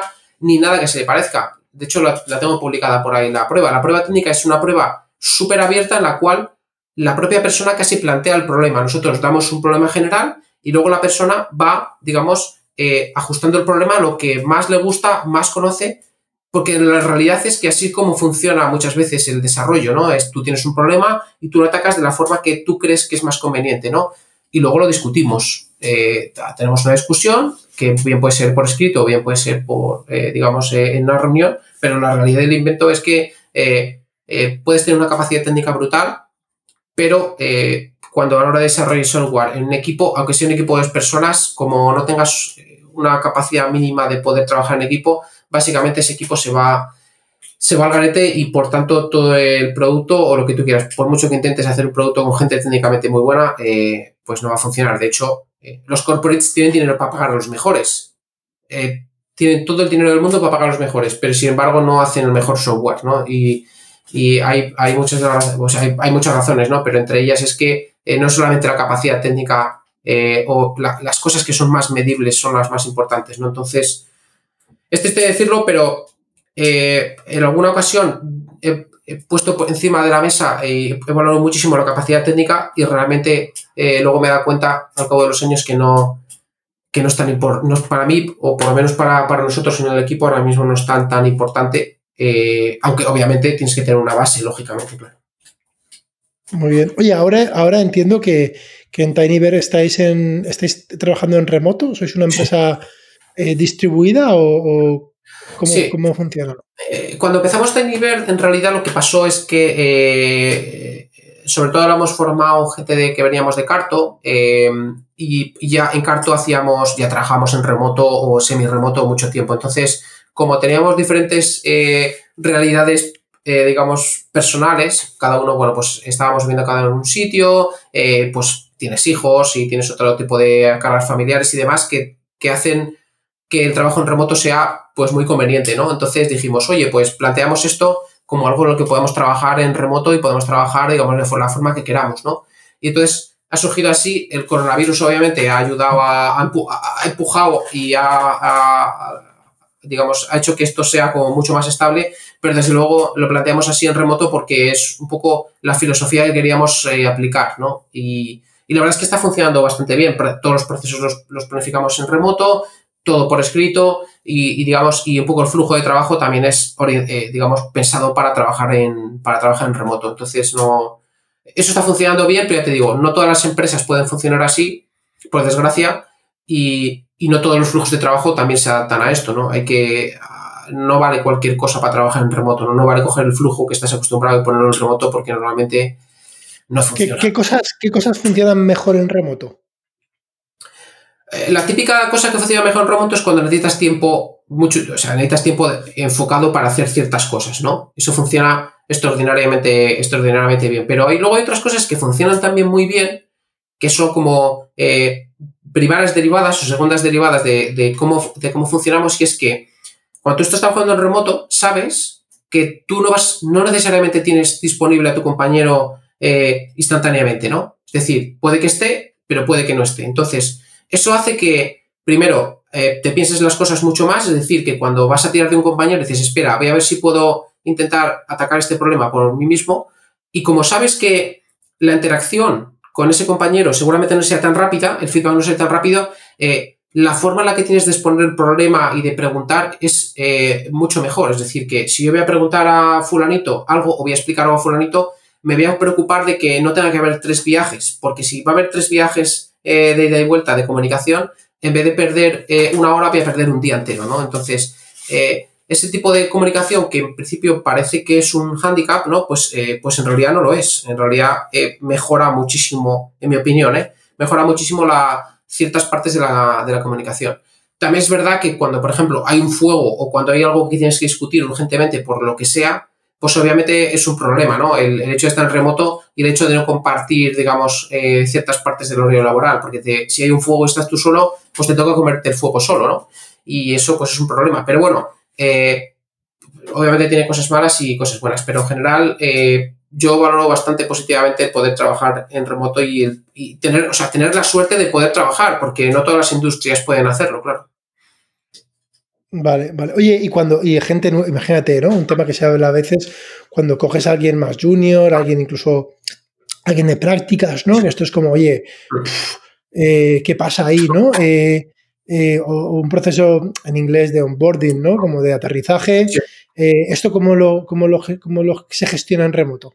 Nosotros básicamente lo que hacemos es tenemos una lista de, no sé, 50 ítems de cosas que tenemos que, de cosas que, tenemos que, hablar, que son desde principios de la empresa, cómo funcionamos en la empresa, cómo utilizar herramientas, explicación técnica de arquitectura, cómo desarrollamos, cuál es el flujo de no sé qué, cuál es el flujo de no sé cuántos. Entonces, eh, tenemos básicamente eso con ítems, de forma que cuando alguien entra a la empresa, eh, alguien tiene asignado ese ítem de forma que le tiene que explicar el cómo se hace eso y cómo funciona, ¿no? De forma que cuando esa persona haya hecho los 50 ítems o los 60 o los que sean, básicamente tiene una idea bastante general de cómo, de cómo, funcionan, de cómo funcionan las cosas. La realidad es que nosotros eh, no, eh, no, no, estamos contratando ni hemos contratado a nadie que sea más eh, una persona más junior ni no acostumbrada a, a trabajo en remoto, pero mira, esto al final es como, es como todo, ¿no? Al final yo cuando al principio empecé a salir a correr, corría un minuto y estaba reventado, eh, pero luego te acostumbras y resulta que puedes correr durante una hora y no tienes tantos problemas, ¿no? No, no,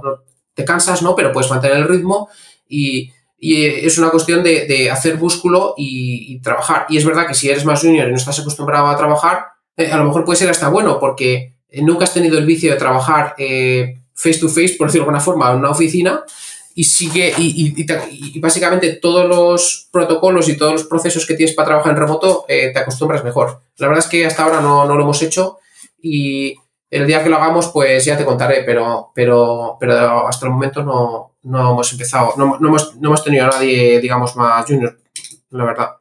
A mí, a mí hay una cosa que, a ver, todavía yo hablo de forma muy anecdótica, ¿no? Pero si tú te, te acuerdas, una, una, de hecho, una cosa que al principio parecía, em, cuando salió, yo me acuerdo que es totalmente contraintuitivo, ¿no? Que es el concepto este de la promoción a pares, ¿no? Por parejas, ¿no? Tú sabes que, que esto imagínate, em, bueno, pues eh, para quien no lo sepa, ¿no?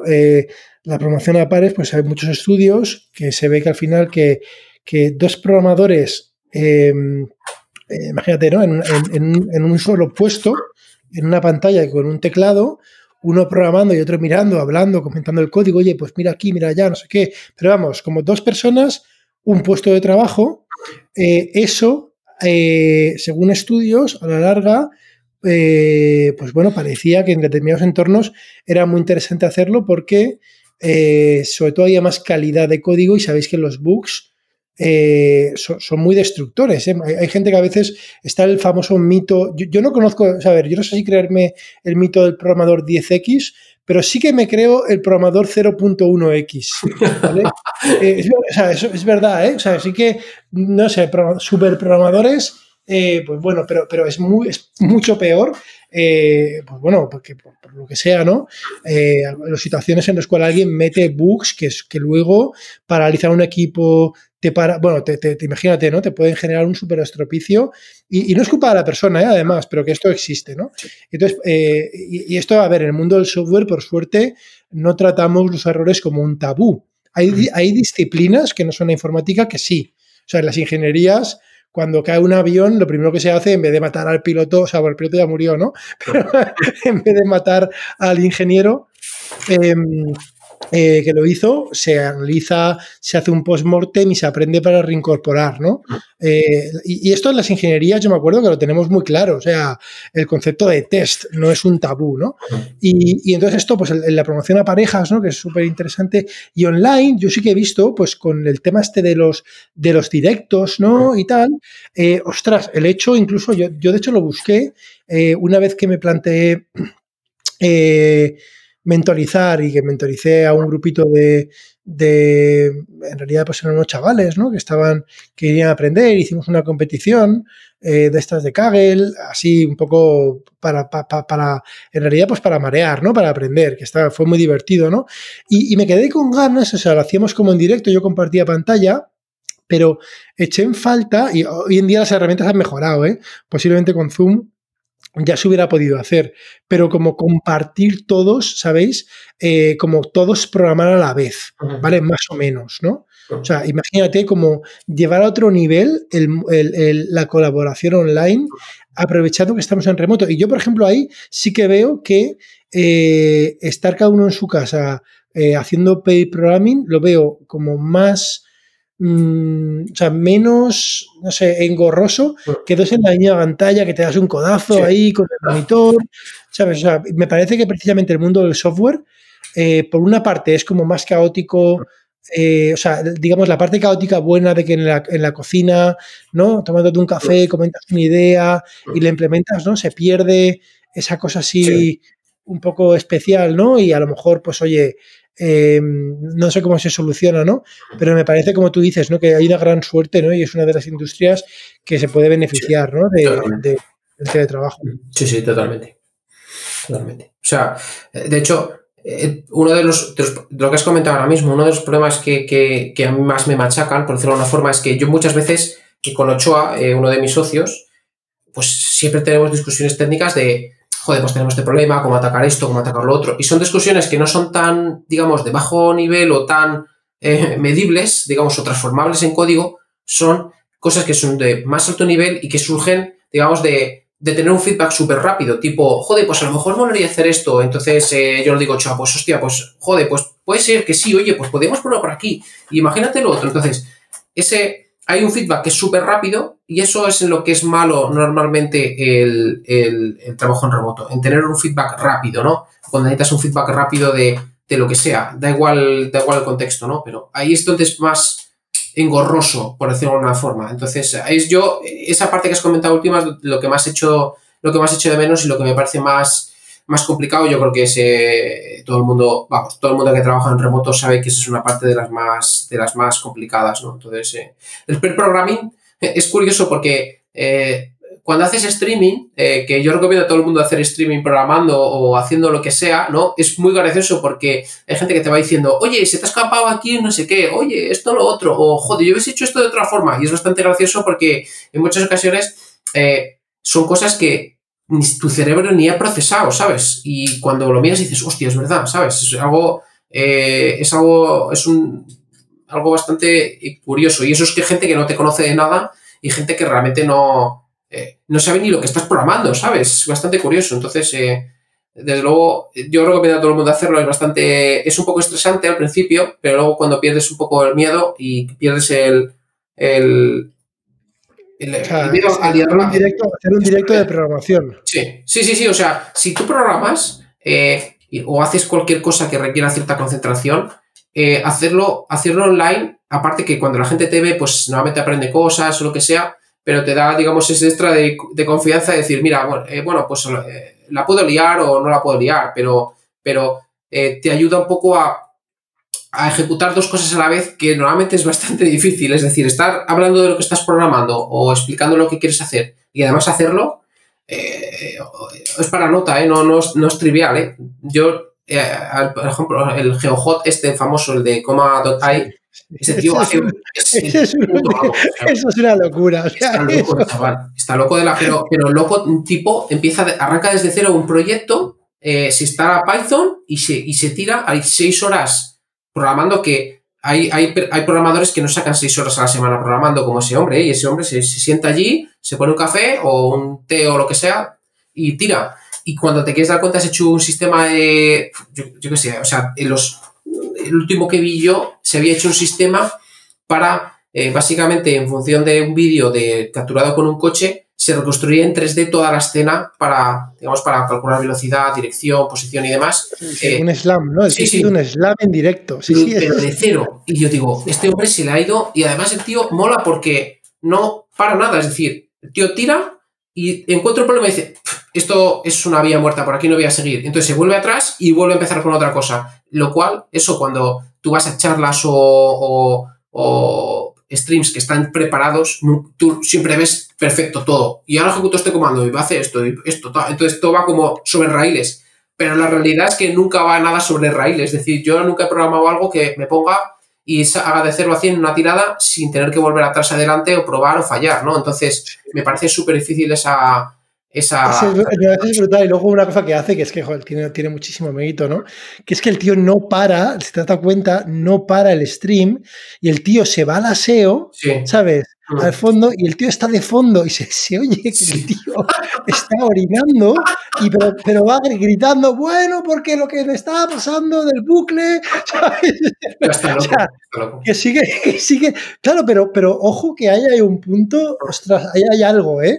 O sea, ahí a mí me parece esto como una bendición divina, el hecho de poder estar, o sea, es que imagínate, es que estamos, es como si tú en, en, la antigua, pues no sé, imagínate la antigua Grecia, estás ahí en África, ¿sabes?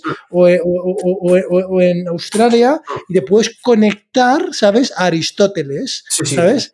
Y escuchar ahí lo que está. Y Aristóteles tendría sus momentos donde ya publica todo y tal, pero estás viendo el proceso loco, ¿sabes? Que, que tendría, ¿sabes? Su, y, me parece, como inspiración, me parece increíble. Yo creo que hay una cosa que es. Em, que además quita, quita, para mí, yo creo que quita, también lo decía Jeremy Howard en la última entrevista, ¿no?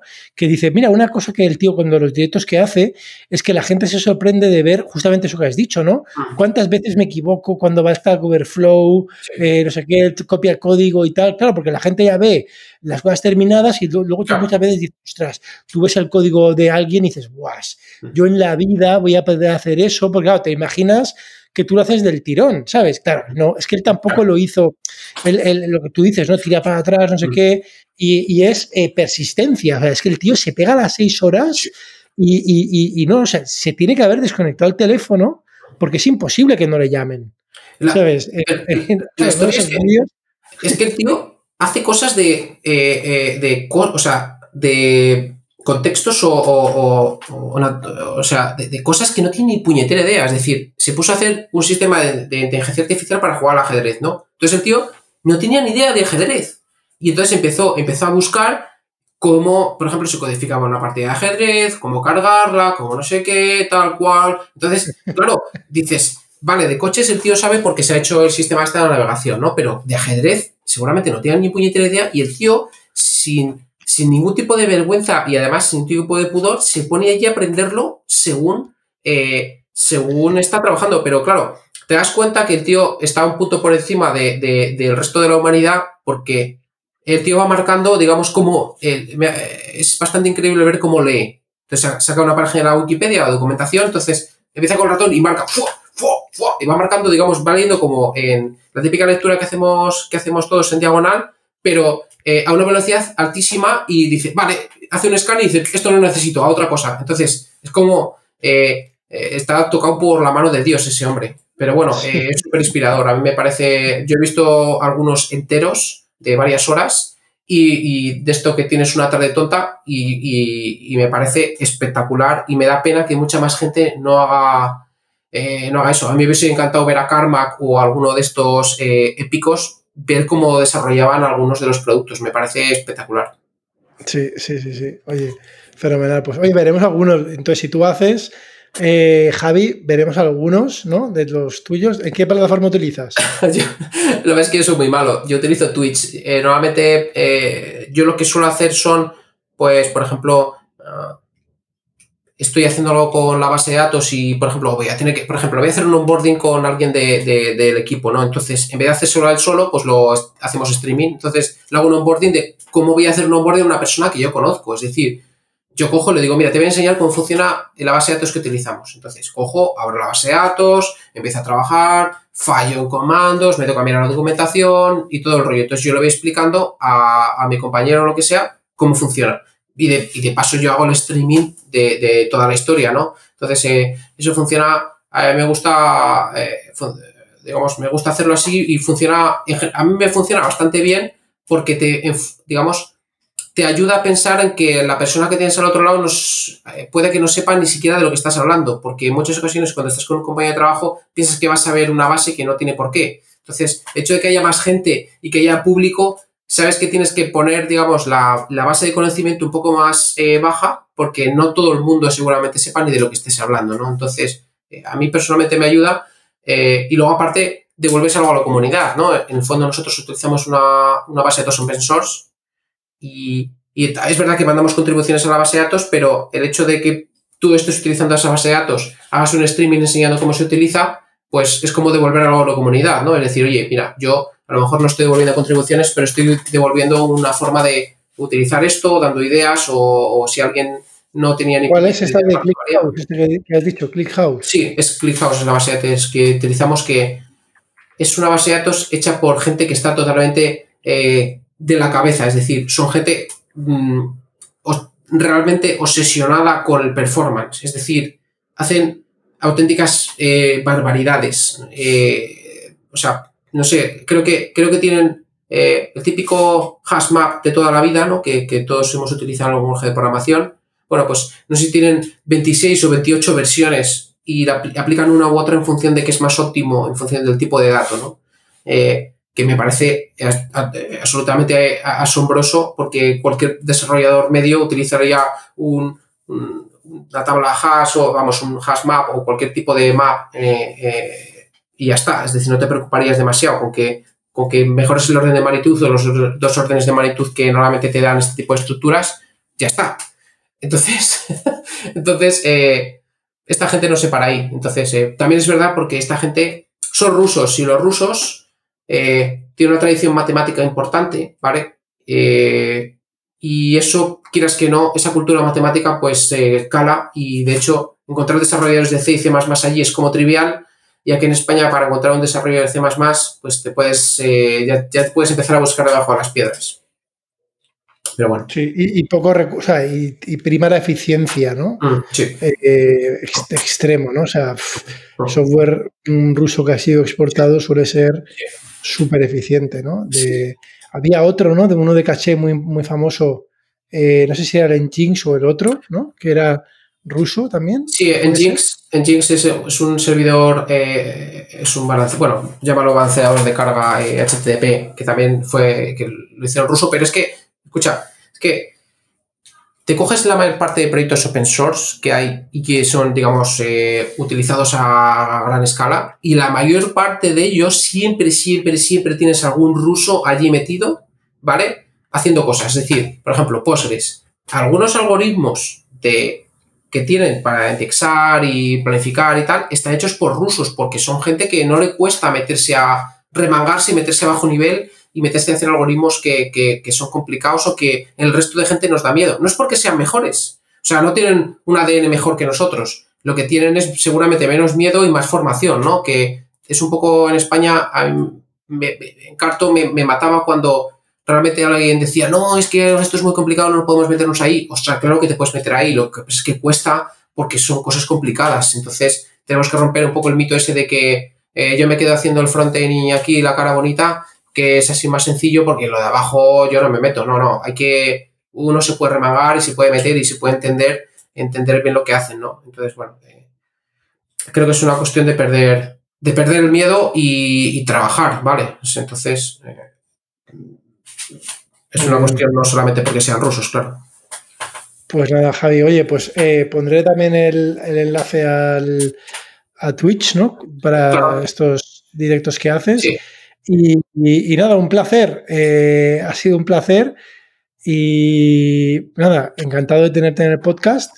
Y igualmente, o sea, también te tengo que decir que, o sea, eh, esto es un peloteo, pero la realidad es que eh, mm, pues súper encantado de, hablar contigo y además también decirte, tío, que, que, eres de los de las personas en España que eres de las que más creo que a más gente inspirado, por lo menos en el área donde tú estás trabajando, ¿no? Al final hay mucha gente trabajando en inteligencia artificial, pero tú eres una persona que, eh, digamos, de una forma u otra tienes cierto impacto y además eh, de forma altruista compartes lo que haces, cómo lo haces, y yo creo que es una de las cosas que muy poca gente en España hace y sobre todo al máximo nivel como, como lo haces tú y yo creo que hay muy poca gente así. Espero que, espero que haya más, eh, más así, no solamente en la inteligencia artificial, sino en muchas otras, ¿no? Entonces, eh, date las gracias por, por tenerme aquí y además también date las gracias, tío, por, por compartir eh, todo lo que sabes, eh, porque yo te escucho en varias charlas, podcast y demás, y no hay ningún podcast o charlas que, o charla que, que no aprenda algo, con, algo contigo. O sea que muchas gracias. Pues nada, Javi, la asignatura pendiente que tengo, ¿vale? Es hacer un, directo, ¿vale? De algo extraño. Mm. que de hecho, pues mira, voy a tomar la. Tomo, tomo el, desafío, voy a mm. pensar eh, que puede ser divertido, ¿eh? sí, sí, totalmente. Debéis probarlo. Cosa de, cero, pero a mí me más es que me gusta, ¿sabes? Ahí, eh, yo esto lo hago, ya sabes que lo hago por gusto, ¿no? Que me gusta mucho el motivo realmente del podcast y de todo esto es que creo que, que mm, que en España eh, hay, hay, pues, desgraciadamente, pues pocos, menos referentes de los que deberíamos tener de inspiración, ¿eh? ya no digo de éxito, sino simplemente de inspiración. Y muchas veces la cosa va de inspiración y ver que gente normal, ¿sabes? Que, que como se ve, como, eh, pues que, oye, te metes y consigues cosas, ¿no? Y, y el podcast este, pues he entrevistado y conocido gente aquí súper interesante, ¿sabes? Y, muchas veces, oye, alguien me ha escuchado y luego yo para mí el éxito es cuando alguien me ha escuchado y al cabo de un montón de meses viene, oye, eh, ¿te acuerdas de esta cosa que dijiste y tal? Pues, joder, hecho, hemos hecho esto en mi empresa y tal, y estamos muy contentos. Ostras, pues yo digo, mira, justamente para eso, ¿no? Es el, es el objetivo. Y, también, y cómo no, ¿no? Dar la gracia a nuestros sponsors. Mentira, no hay. Y esta es la gracia, ¿no? Que puedo hacer esto totalmente con mi propio, con mi propia, con el objetivo puro, ¿eh? Que es de, realmente pues de intentar eh, inspirar, ¿no? Así que nada, Javi, un placer y ya sabéis, eh, antes del software 2.0 está el software 1.0. Muy bien, tío, muchas gracias.